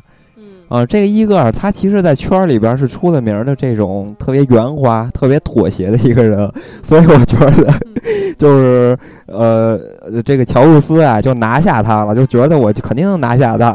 乔布斯多鬼啊！还有一个原因是迪士尼也离不开皮克斯，对对对，就是他没了皮克斯之后，他会损失很惨重的。对，而且迪士尼本身这个公司，它的动画制作在他们这个公司是非常非常重要的。嗯，就是它的这个呃，它有这个游乐游乐场，对吧？呃，还有这个什么玩意儿来着？就是玩具什么的这些，就是玩具啊，都是依靠这个电影、电视，就一个主题公园，什么这个周边消费，全都需要这个动画业务来带动。对，所以他们又要有好的动画节目之后，才能通过这个品品牌这个价值链，带动所有业务在全球的收益的增长。所以新上任这个总裁罗伯特伊格尔，他是非常清楚这一点，所以他上映的时候就就说呀，说我们一定要我的首要工作就是复兴迪士尼的动画实力。嗯，然后而且他还在这个当年第这个财务会议上说，动画现在仍然是，将来也将继续是迪士尼的心脏和灵魂。对，然后乔布斯其实就拿。看出这点儿了吗？然后就直接跟人又又去合谈合作去了。乔布斯就特别牛，直接跟迪士尼说：“现在就是说你成了我的合作伙伴了，我不我不是给你打工的了。这时候呢，你只只能负责发行和市场营销，而且我只给你百分之十到百分之十五的佣金。”乔布斯特别猛，然后就给人就是就是同意了，你知道吗？然后。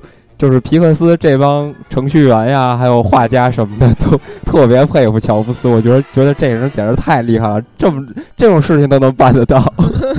我觉得乔布斯特别牛，而且乔布斯呢，其实我觉得乔布斯其实也是特别想把这个迪士尼拿下，因为乔布斯大家都知道苹果的那个 iTunes 嘛，嗯，它是整合了这个传媒嘛，嗯，整整个的这个娱乐传媒的产业嘛。这个时候呢，在哪年我忘了，就是乔布斯发布这个 iPod 的 Video 的时候，就是有这个 MP4 的功能，可以看片儿的功能的时候，然后就在这个环节有一个叫 One More Thing 的这个环节里边，就公布了迪士尼的这些片子呀，什么乱七八糟的，全在 iTunes 上可以上架。也就是说，迪士尼在收购了皮克斯之后，它有另一项附加资产，就是乔布斯，因为乔布斯是苹果的，就后就是他那个苹果的 CEO。掌门人也是掌门人，对，而且他可以帮迪士尼整合新的、旧的媒体，把电影、电视剧、视频、游戏这些东西推广到计算机、iPod，还有掌上游戏机等，还有手机这些平台上。对，其实，但是你说白了，这里边他们两个合作最大的赢家还是乔布斯。为什么呢？因为乔布斯当年在皮克斯里边有百分之五十点一的股份吧。然后他一一被合收购了之后呢，他就变成了迪士尼最大的个人股东了。对，然后还有百分之迪士尼百分之七的股份。对，就比原来迪士尼的那些元老还多。这时候呢，他就可以完全是搭理他那个苹果整合娱乐传媒啊这个产业的那种那种世界了，你知道吗？我觉得特别恐怖，乔布斯。啊，然后他就成了最大的赢家了，所以我就说呀，乔布斯特别鬼，而且我觉得特别有意思的是，其实皮克斯能走到现在，也都是靠这个约翰拉塞特呀，还有这个，嗯，艾迪是吧？这两个人其实都是他们来管理工工作的东西。对，而且在皮克斯，就是他们不是收购了皮克斯之后嘛？啊，原来约翰拉塞特是皮克斯的执行副总裁，后来他变成了那个迪士尼。的这个新动画工作室的首席创意总监，对，他是直接向这个迪士尼那个梦幻工程公司，嗯，也就是这个全称哈的这个首席顾问，原创就是首首席创意顾问，嗯，然后而且原来这个皮克斯的总裁艾德，就是刚刚你一直说到这个人，他是任新动画工作室的总裁。对，直接向伊格尔和迪斯尼制片公司董事长迪克库克负责，就这帮人都变得特别牛逼。对，跟着皮克斯不是跟着乔布斯有肉吃是吧？对，而且 这真的是，其实这里边有无数的巧合，但是呢，嗯，但是你不能把这个事情看作是他就是他的成功不是一个巧合，因为偶然其实不是成功的主要主要元素。但是呢，确实皮克斯这些事儿吧。真的是一一段佳话了，而且在乔帮主去世的那会儿，皮克斯的官网上也就放出他们三个人来一张照片嘛，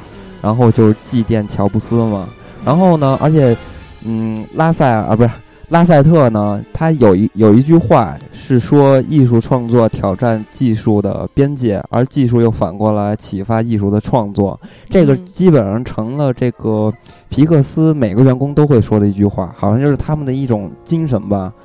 我觉得他说的特别好。对对对，而且他们 确实也是这么做的。这个咱们以后再说他们的工作是这种流程之类的东西吧。就是其实，所所以我就说呀，其实他们三个人能在的在一块儿去干一件事情，其实是是成功的一个原因。而且乔布斯也确实这样人，他能把艺术和。这个技术结合的特别好，而且他在就发布 iPad 的时候也说了同样道理的话嘛，所以真的是佳话，我觉得特别有意思啊。那咱们皮克斯就说到这儿吧，将来咱们再慢慢的去把这个皮克斯所有的事情都嗯整合完。那咱们因为这期留言挺多的，咱们拿出点时间说说大家的留言。嗯，那就留言环节。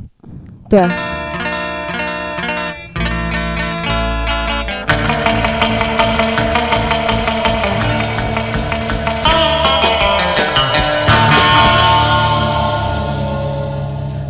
呃，首先咱们来说一说微博的留言哈。好，微博留言这回我太多了。嗯，呃，首先呢是瑞尔凡医生。嗯，第一部发电机制、传送门以及结尾 NG 花絮很有新意，让人眼前一亮。第二部还不错，但就是动画动画化的校园电影，创新度一般。皮克斯的动画都会用一个很开心的故事，让人领悟一些道理。嗯，对，确实是这样。呃，就很开心的故事，它不是很很说教的，但是它是有一些哲理在里面蕴蕴藏的。对，嗯，然后保证每个年纪哦，对，而且像这个日日尔凡医生说的这个发电机这、传送门这些，我想起这个怪兽电力公司最精彩一个桥段，就是他们当时追那个追那个小女孩那扇门，在怪兽工厂里那段，我我觉得特别精彩。嗯然后呃，其实我觉得那段你说要变成三 D，是不是应该特爽？那个其实它三 D 重映过是吧？对，在一零年的时候好像，但是咱们也看不着，翻拍成三 D 了。对，好吧，阿托琼三代。盖尔 RG 毁一生说，喜欢皮克斯天马行空的想象力，他们构筑了一个又一个新奇世界，但他们却做到了让那个世界显得如此合情合理。八角章鱼是寿司店的老板，有类似 FBI 的机同组，有怪兽大学惊吓系。最震撼的是第一部里的全是门的场景，当时看了激动的浑身起鸡皮疙瘩，而且之后的花絮简直太太简直简直大爱啊！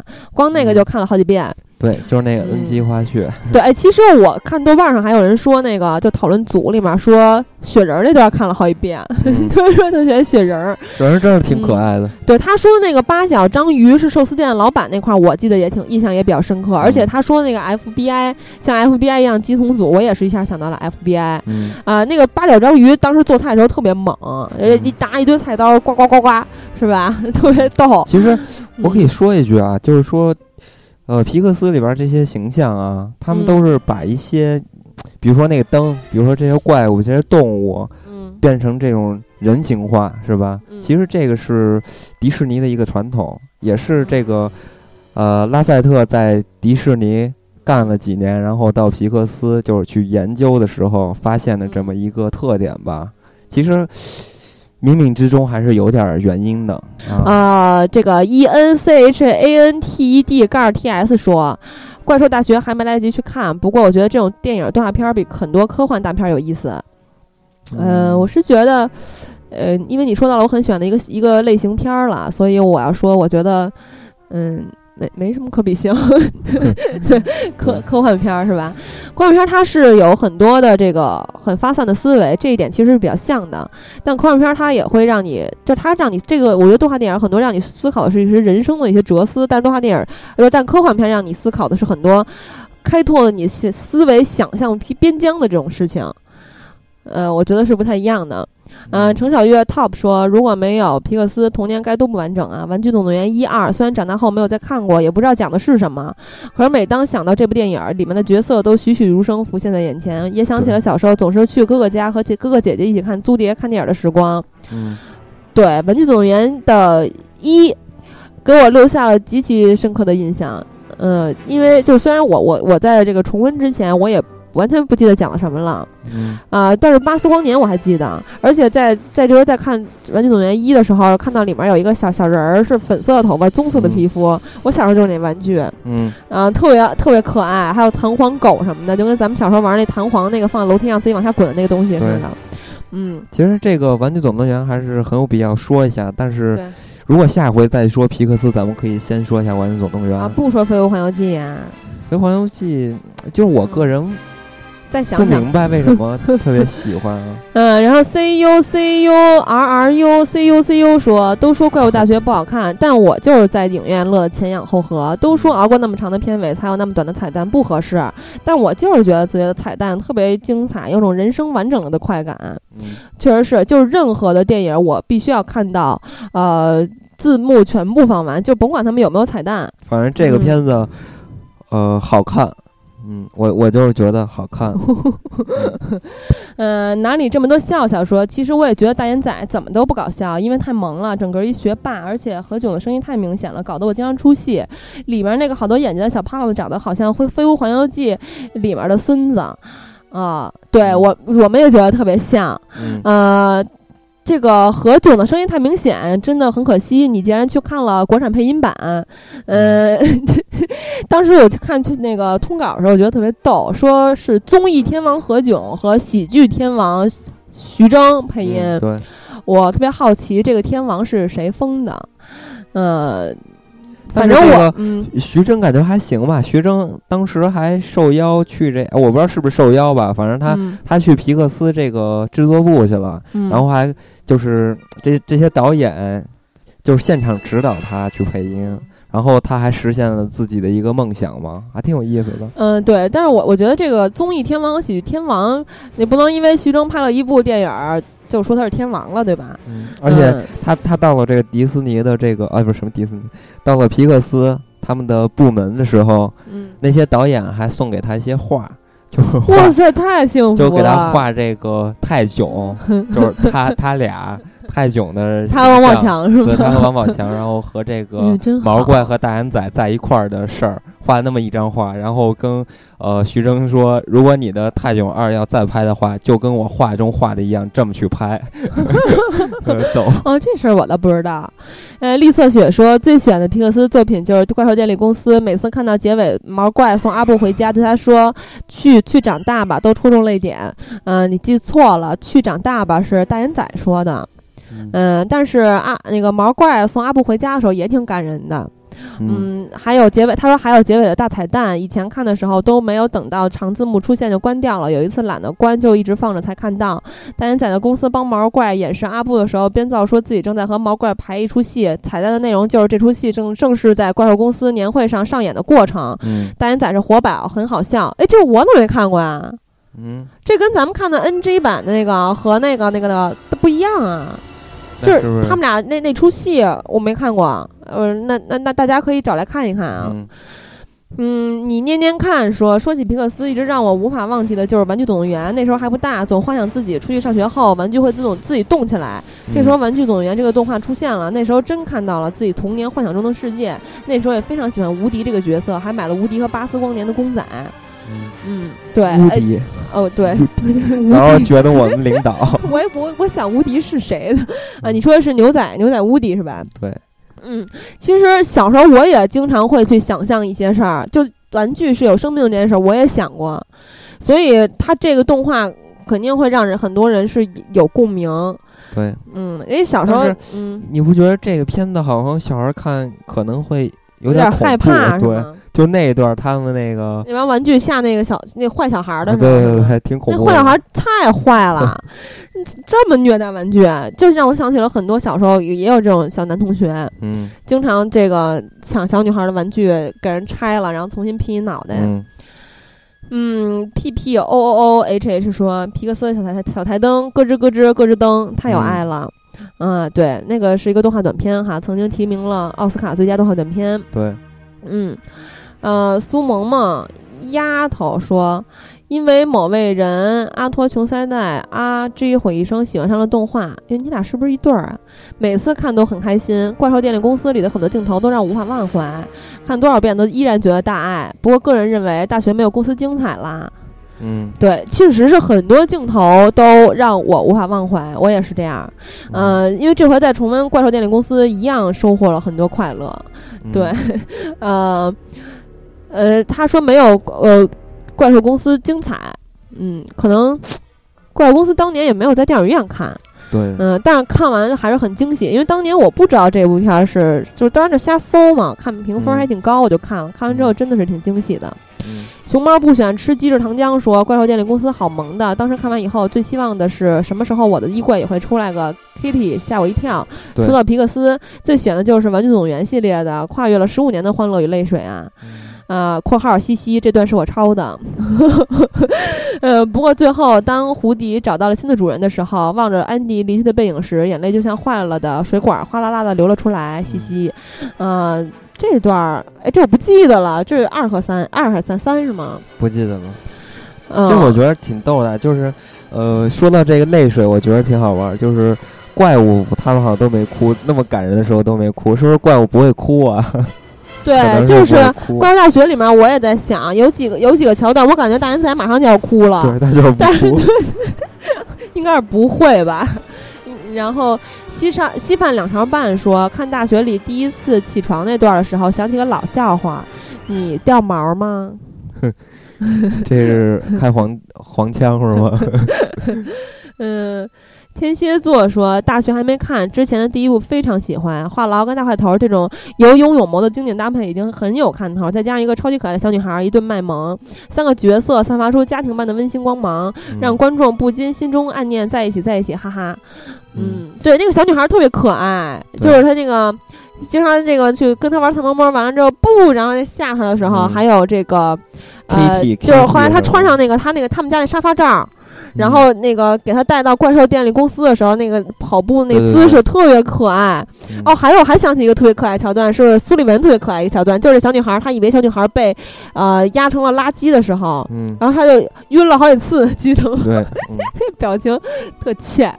嗯，小朋友不懂爱说，小时候还专门买了怪兽电力公司的 VCD 呢，现在还藏着，没想到现在还有续集看，真是星湖啊！什么叫星湖啊？哦哦，森森的被麦克小眼神萌到了。嗯，对，小麦克特别可爱，咱们对，就是小时候特别可爱，太太太有意思了。怎么没有演一下小史蒂文啊？苏利文，小苏利文，小苏利文肯定过着极其幸福的生活。小苏利文估计比这个更可爱，是吧？对，因为为什么呀？就是说这个。毛多的东西，或者大眼睛的东西，这种东西其实天生就有一种萌的感觉吗？所以你也可是你别忘了，我是觉得大眼仔它整个的构造非常简单，就是一个球，然后就一个眼睛，所以我觉得它应该更可爱。你毛多了，你会想到你家的宠物猫、宠物狗，一点不新鲜。不是，这这这真的是一个惯，就是定理。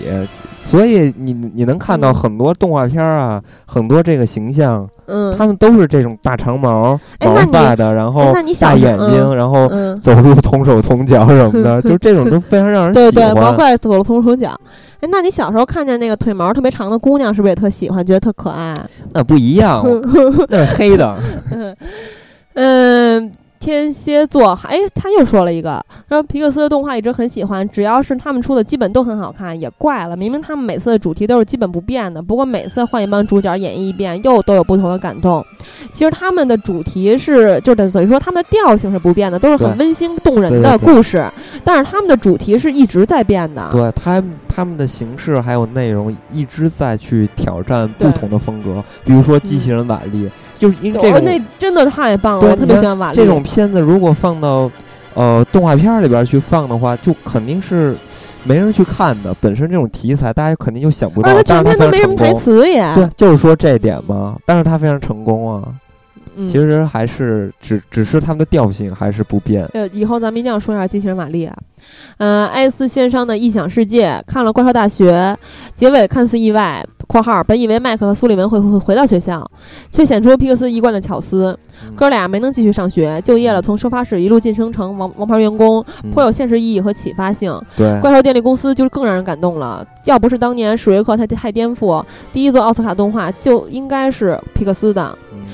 从赛车二口碑失利到勇敢传说褒贬一不一，加上福克斯、蓝天、环球、索尼动画的日渐成器，不少声音唱衰走下神坛的皮皮克斯，但他每一次依然会在技术和艺术上带来惊喜。看到前阵子第二三公司呃第二三上公布的几部新作的最新消息，不由得倍加期待。我觉得这位朋友呢，他说的特别到位。他肯定是一个动画迷，而且是特别喜欢皮克斯的一个选手。对。就是它的结尾真的是是有点意外的，一般的都是常规的动画电影都是大团圆的结局，就肯定是那个你想那个那个校长一直看不起这个大眼仔他们，然后最后肯定就是看得起了呗，呃，就是尊敬了呗。但是其实呢，到后来他是希望他创造更多奇迹，这一点是没有错了。他是他没有看看不起他，但是他就说了一句话，说规矩就是规矩，呃，这个意思吧。说很遗憾，你们还是得。离开，嗯，但是希望你们能创造更多的奇迹。然后他们俩呢，就就本来是很本来是很沮丧的，对吧？都上了那个车要离开了，后来 后来毛怪追上去，给大眼仔吓一跳。对，去从小弟做起，然后慢慢来嘛。对，一切皆有可能。对，说到这个，大家就都在说皮克斯走下神坛这个事儿啊。其实我觉得是。分两个方面去看吧。第一个方面是说，确实现在的这个动画片的每个公司的技术都在上升，是吧？每个人都在不停的去进步，所以在技术上可能看不出来有多大的差距了。但是皮克斯，我觉得最好的地方还是在剧本，在巧思。对，就就所以他一直能成功的原因还是在这方面。我我觉得不能拿这一部片子。呃，可能相对缺少一些创意，就说皮克斯走下神坛。首先，呃，皮克斯我觉得还是这些商业动画长片里边的一个一个大哥，我觉得还是非常厉害的。而且你可以看到他们的一个创作的原则，就可以知道他们是不停的去挑战这个技术的呃局限。嗯啊，所以我觉得他们将来还能做出特别好的东西来。嗯，拭目以待吧。嗯，呃，Sham 帕帕说：“我记得怪兽电力公司当年应该没有在内地上映吧？为什么我的童年记忆里没有它？倒是后来偶然在一期讲关于动画制作的电视节目上才知道这部片子的。还记得那个节目里单独的把毛怪这个动画形象拿出来讲，为了制作他一身蓝毛，用了如何如何先进的科技，才对这个片子有了初步印象。在当时来说，当然算得上是大制作。一直对迪士呃，不是他说，要是小伙伴们进影院看这种特效电影，绝对的吓得。”绝对得吓尿了出来，但从现在角度来看，这部片子已经满足不了人们对视觉享受和剧情的苛刻要求了。（括号为什么我的童年都是被老爸拽去看英文发音的外语片儿，然后默默在那儿溜着哈喇子睡觉？现在小孩真幸福，可以看 3D 特效，还有剧目，生活真是太美好了。）嗯，对，这就是时代在进步嘛。嗯，所以皮克斯也确实改变了这个动画片的拍摄方式。就是你想第一部三 D 动画、三维动画这个的意义，对吧？嗯，不必但是多说。我觉得有一个点是必须要提的，你说，就是最近又看了一下那个《玩具总动员》嘛。嗯虽然你可以看得出来，《玩具总动员》呢在渲染呀，还有建模上都比较简单，就现在看起来真的是很一般。嗯但是你不觉得非常假、非常难受？为什么呢？就是因为他们有一点，因为当时的渲染技术啊，还有这个材质各方面的限制啊，他们只能做出了那种特别塑料的感。但是呢，他们把塑料感放在玩具身上，那就非常真实了，非常贴切了。还是巧思嘛，对，是吧？小朋友不说话，一直对迪士尼的动画片不怎么感兴趣，感觉那就是给小孩子看的。在今年以前，动画电影好像就看过《玩具总动员》和《花木兰》吧。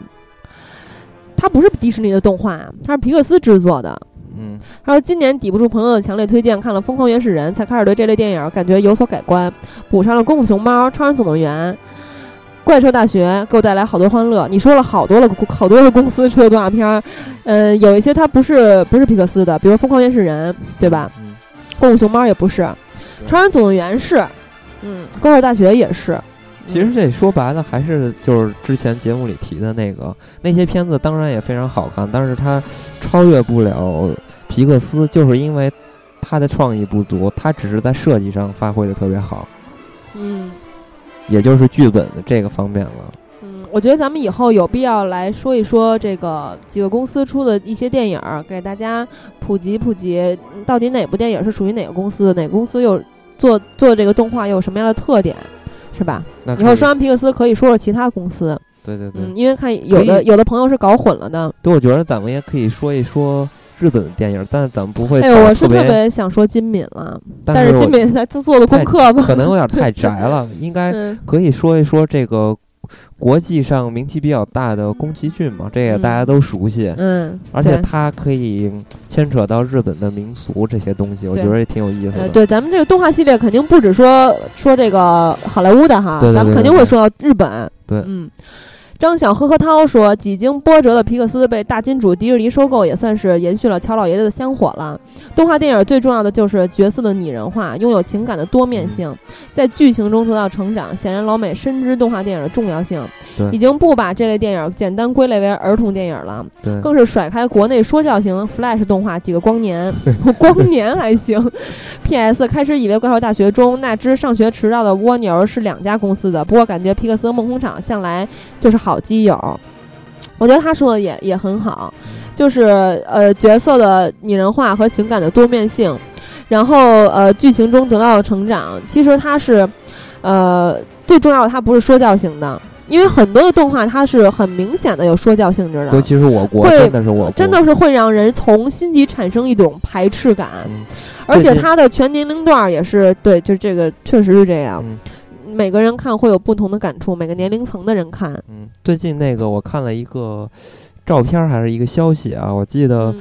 我忘了那个动画片叫什么了，是国内拍的一个，说是历时三四年做了这么一个动画片儿，然后有个网友就说看这三个人，就是这照片上有三个人嘛，就主人公，看这三个人这个你僵硬的跑步姿势，就这就知道这部片子又是一部垃圾什么的之类的，就是真的是我我觉得，我觉得咱们这代人还是挺挺挺庆幸的吧，就是嗯。小时候咱们看到了很多优优秀的就是国产美术片，就是那会儿我真觉得我咱们国内那些东西叫美术片，不叫动画片，嗯，因为我觉得那会儿的在创作上还有艺术上真的成就非常高，嗯，嗯，但是那时代确实消失了。哎，真是好多东西一去不复对返。，你想那会儿咱们看动画片叫但是呃，但是咱们现在有很多优秀的动画短片，是有很多大学的学生做的，就是对名不名不见经，就是没什么名儿，但是质量真的不错。有一部特别像宫崎骏的，对，但嗯是你嗯你就是还有很多讽刺高考的这种，就是而且画风我觉得也不错，就质量真的也不错。对我我嗯我想说就是说，嗯，有一点非常明显，就是原来做电影儿都是什么，你比如说上海美术。什么嗯制片厂什么的这种，嗯是美术在前边儿，现在没有了，消失了。所以只靠嗯只靠几个学生啊，出于自己的热爱，这东西成不了。而且这个东西特别不赚钱，他们特别不容易。而且你你就是说说完短片，你说长片现上映的是什么呀？《喜羊羊灰太狼》，是吧？嗯，不说了。汤彤彤。这期主题重新勾起了我儿时的回忆，重新去翻找了旧碟片。编剧真的太有想象力了，用孩子的哭声来发电，创意无限。除了画面和音乐，更值得赞赏的那丝丝的温情。一大群外表恐怖、内心柔软的怪物，一个纯真的小女孩。印象最深刻的就是最后毛怪对阿布说：“Go, go to grow up。” 眼泪整个飙出来。哎，你们怎么都记得是毛怪说？是大眼仔说的呀？伴着怪物大学的到来。我们都长大了，反而记错了。没有没有，我刚看完，反而回看他们的青涩年华，这感觉不是棒极了吗？嗯，对，我们都长大了。零一年到一三年已经十二个年头了，是吧？对，隔了很久，这部前传才回来。对，所以其实你能发现啊，每一部皮克斯的电影都是一部催泪弹，然后你笑完哭，哭完笑。对，我当时看那个《飞屋环游记》的那个片段的时候，我都哭傻了。嗯，因为他那个短短的几分钟，讲讲了两个人的一辈子的爱情，而且讲的就是这他这个几分钟就是一个完整的故事了。嗯，这这完全就是一个动画短片了。对，这个可以放到啊，现在不细说了哈。嗯。呃，F O G H O S 要说说到皮克斯，小时候第一次看到《玩具总动员》的 3D 的动画还是很惊艳的。当年在电影院一口气连着看了两遍。动画产业的革命就是从那时候开始，无论国内还是国外，开始流行 3D 动画和数字特效。嗯，你怎么在动？哎，我怎么啊？对我好像也在电影院看的。嗯，一口气连着看两遍，那真的是很喜欢。但是我我我在是在电影院看的，但印象不是特别深了。反正就记得当时是有一种很很新鲜的视觉体验。嗯，对，你说的没错，动画产业的革命是是从那会儿开始的。嗯，对吧？嗯，B O R U 杠杨说，怪兽大学的故事太美国化了，很多情节显得太过俗套了，而且国内很多习惯难以理解，但结局的设置很让人出乎意外。看似美满的胜利，牵引出了更让人紧张的故事情节。也完美诠释了美好的梦想不是努力就可以达成的，但它会使你更加接近你的梦想，哪怕还是有那么一点距离。对，其实呃，我觉得这个很多时候大家常说的话，什么呃，就是你只要努力就一定能怎么怎么着，它不真的是不一定不一定的。就但是很少有电影去来表示这个想法。真的是很多人他是完全没有天分，然后呢，嗯，就就真的是不行。但是呢，你可能会在中途你换一条路走，你可以离他更近，这就已经是就是你付出过没有遗憾，我觉得是最重要的，嗯，对吧？呃，赵琦啊，盖儿 R A C H E L，对，这是咱们前两天从徐州来到北京那个跟咱们见面的这位。好朋友哈，想起几天前在一群熊孩子叫声中看完《怪兽大学》，还是觉得略蛋疼。其实这部的故事，觉得只能算平庸，也可能是我之前对他的期望太高的缘故，找不回当年看《电力公司》时的那种惊喜了。不过对于皮克斯，我真的想多说点儿。我喜欢动，我喜欢看动画电影的一个重要原因就是有它的存在。看过一期看电影对皮克斯的深度解析，他从呃从他公司的历史讲到电影里的彩蛋和幕后，从此成为皮克斯脑残粉儿。他们的每部片儿基本都看过，最爱《飞屋飞屋环游记》和《玩具总动员》系列和瓦力。啊，皮克斯的动画是给成人看的，每次看完都会觉得这个世界上还有那么多的美好。前段时间看徐峥去皮克斯，别提多羡慕了，我也很羡慕。呃，那个他去皮克斯那导游就是。咱们在节目里说的那个万敏，那个姑娘挺漂亮，那个姑娘，就是当时看那个人家那工作人员还吓傻那个哈。对他最选的是《飞屋环游记》《玩具总动员》和瓦力。嗯，我最选的是《飞屋环游记》《怪兽电力公司》和瓦力。嗯，呃，这瓦力。不错啊，真的老被提到，但玩具总动员提的更多，可能是大家的童年都有一个这么一个共同的回忆，而且它确实很有意义。瓦力真呃不是，玩具总动员真的是在影史上留下来了，可以这么说。下一条呢？演武林二世，呃，这花臂哥哥啊，对，看着你的花臂了，太帅了。对，呃，特别棒啊，可以嗯，跟跟局长聊聊纹身是吧？呃，我人生中第一个在电影院看的动画长片是《狮子王》，可见我的年龄。大学还没来得及在电影院看，看怪物公司的时候，自从 Kitty 和大眼睛被放逐到喜马拉雅，我就不停的走神儿，不断在想什么尼斯湖水怪、大脚怪、神农架野人等等。神农架还行，我想想到了《鹿鼎记》，全都是被电力公司放逐的怪兽，并期望那些被放逐的怪兽合力回来捣毁大反派。可惜电影没有这么演。哎，其实要那么演也也也挺有意思的，但是他会弱化，其实弱化大眼仔和毛怪的一个心理转变。如果 那么干的话，这个片子内涵就变了，就变成了复仇电影了，那他就没有这么感人了。嗯嗯，脸圆圆的阿菜君找到组织了，一直很喜欢，加油，做得更好。嗯嗯嗯，谢谢谢谢你的支持。呃，下回互动话题呢，可以跟我们聊聊，是吧？对，嗯。然后咱们这个微博的留言才刚刚念完，我的个娘呀！嗯，咱们来念念微信公众平台的留言吧。嗯，回忆过去说啊，其实他这个留言是跟这期节目没什么关系，但是呢，我要念一下，因为他说我要投诉啊，我那个鬼故事里的脖子念拜拜。对，是拜拜，不好意思。还有陈怡，不是我拜拜的媳妇儿，而是女朋友。就是上一期咱们这个驱魔主题，他给咱们讲他的这个他和他身边的家人发生的真实故事啊。嗯，啊，不好意思啊，你的家庭成员关系没有搞清楚。嗯，二胡说，动画电影不得不说皮克斯公司和玩具总动员系列啊。嗯，对啊，对，再见，再见。嗯。定义哦聊皮克斯必须得说说乔布斯呗，对，嗯，再见，再见。嗯，赵世怀考试那两天进了京，专门跑首都电影院去膜拜了一下毛怪和大眼仔的模型，累岔了，脚都走烂了，爱的太深沉。嗯嗯，爱的太深，恨的也就更深，是吧？是这意思吗。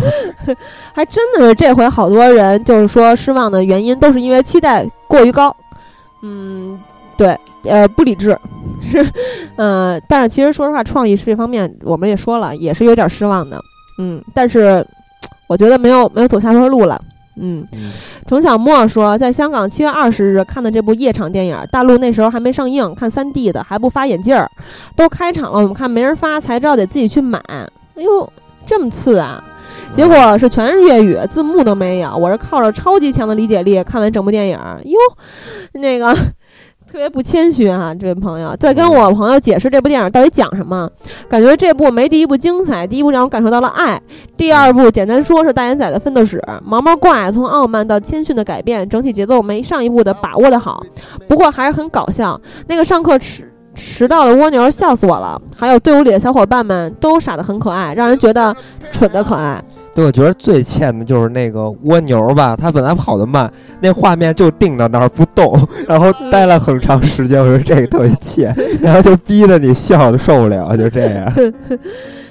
呃，无畏仙儿说喜欢毛怪与大眼仔，如果在现实生活中肯定给小朋友带来欢乐，那你就想想吧。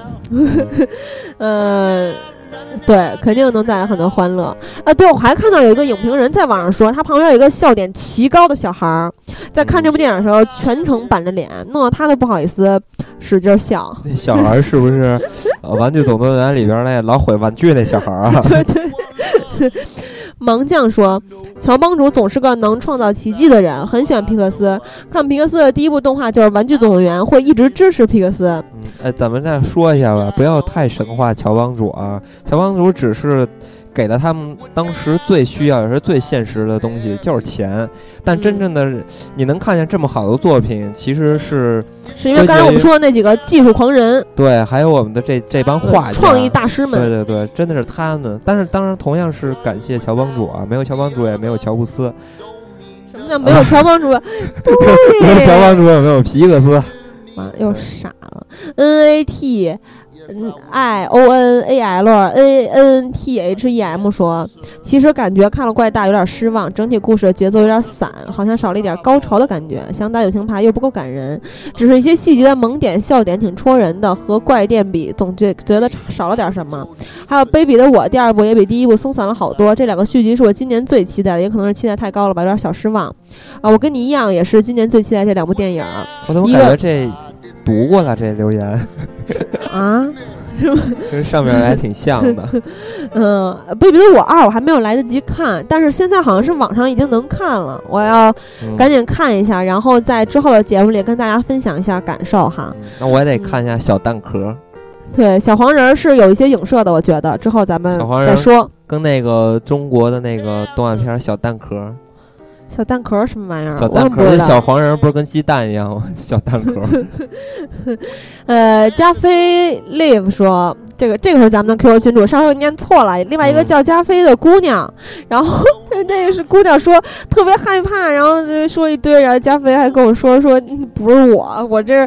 狂爱看恐怖片，看下水道美人鱼，还吃吃牛排什么，吃吃吃吃吃排骨什么的。他说皮克斯的动画片我看过的无一例外都做的相当不错，动画特效模型做的惟妙惟肖，精致程度业内首屈一指，剧情上也是紧松紧有度，搞笑和温情并存，冒险与激情相伴，很精彩。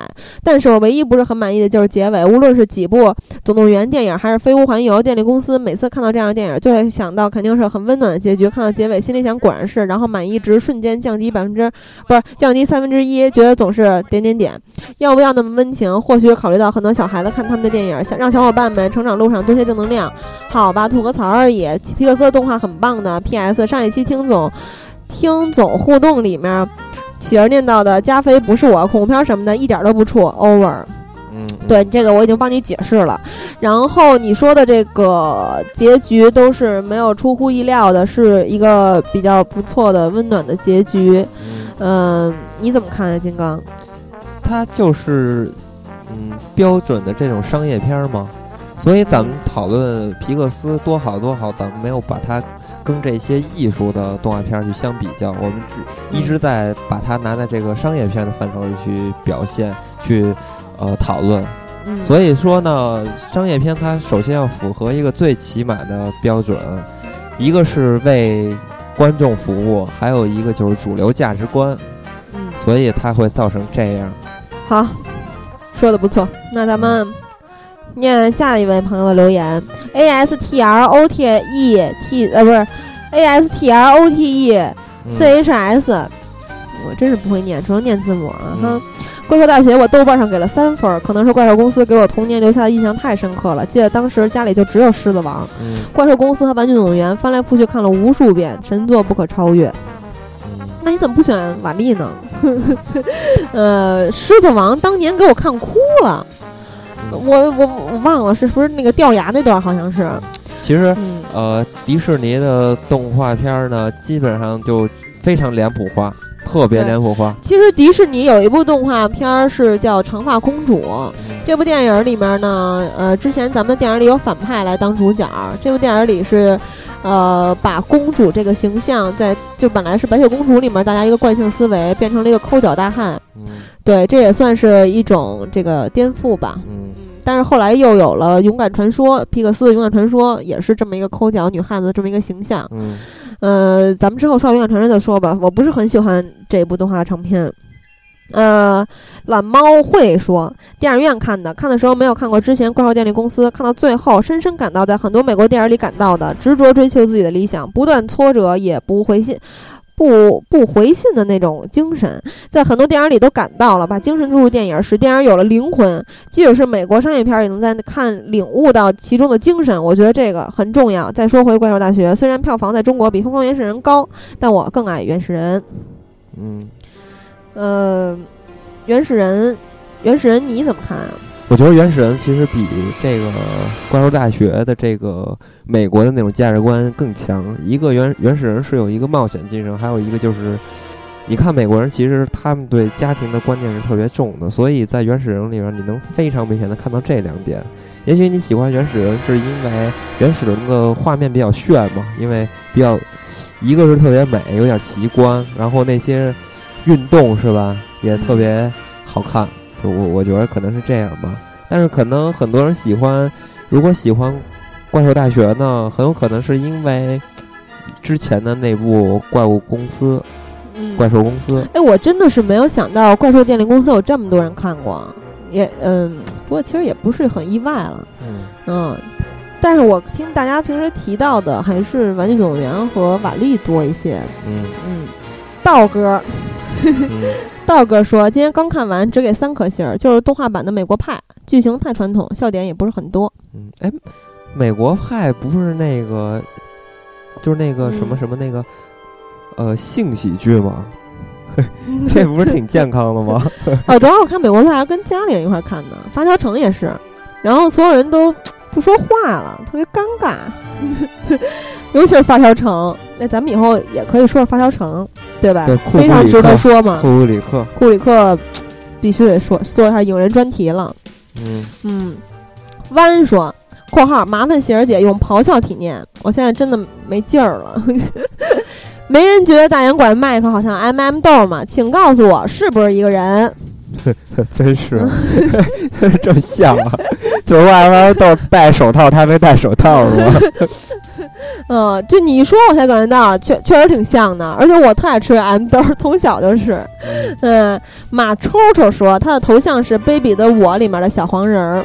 这两部都很喜欢，觉得第一部好于第二部，各种门之间的穿梭实在太棒了。第二部里边的无眼怪太萌了，就是咱们说的特别像，对，特别像《飞屋环游记》里小胖那位无眼怪和他妈无眼老怪什么母怪 母怪，对，那个门穿梭真的挺棒的，嗯，很精彩。嗯，隐形人说看豆瓣影评有这么一句话：世界上动画分两种，一种是皮克斯，一种是其他动画。怪兽大学虽然没啥突破，但皮克斯就是皮克斯。故事的叙述总能看到出乎意料的地方，而且打动人。最爱机器人瓦力，最励志的是料理料理鼠王。皮克斯的动画还是走心的。嗯，他他他这个归类真的是有点儿 不严谨啊，太不严谨了。呃，他提到了一部很容易被人忽略的动画。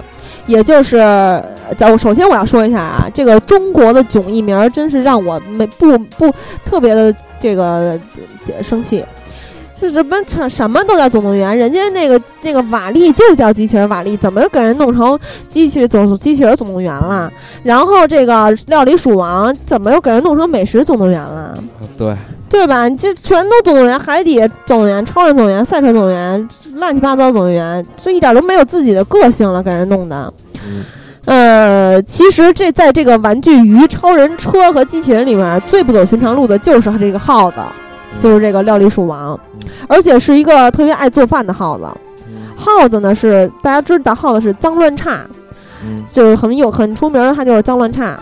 然后呢，厨房大家知道是非常干净、讲究卫生的这么一个地方，所以这是一个非常矛盾的组合。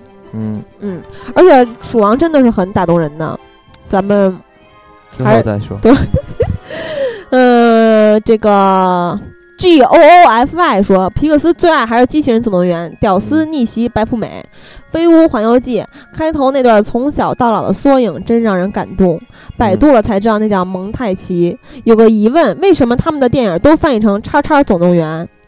对，刚才我也说了这个问题啊。嗯，我应该是他们是考虑到可能啊，考虑到一个系列的吧，对，一个品牌之类的吧，可能啊。” A L A N W A K E 说看过好多动画，但不知道是不是皮克斯的。贝比的我蛮温馨的，尤其是男主角晚上给小女儿女孩讲故事那段，《冰河世纪》每一部都能让我笑岔气儿。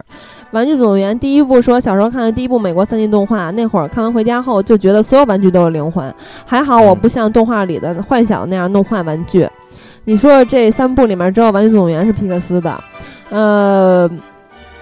你看到的小时候看到的第一部美国三 D 动画也是，它是全世界对，它是全世界第一部三美国三 D 动画，你看不到其他的第一部。呃，不，不是，应该这么说啊，严谨点是全世界，呃，三 D 动画电脑动画长篇啊，短片是已经有了啊，长篇。呃，小鹏说首映当天去看了，儿子看的哈哈大笑。我刚开始以为是他们的下一代的大学故事，后来他发现是前传，是一贯的温馨励志大团圆，延续了第一部的经典。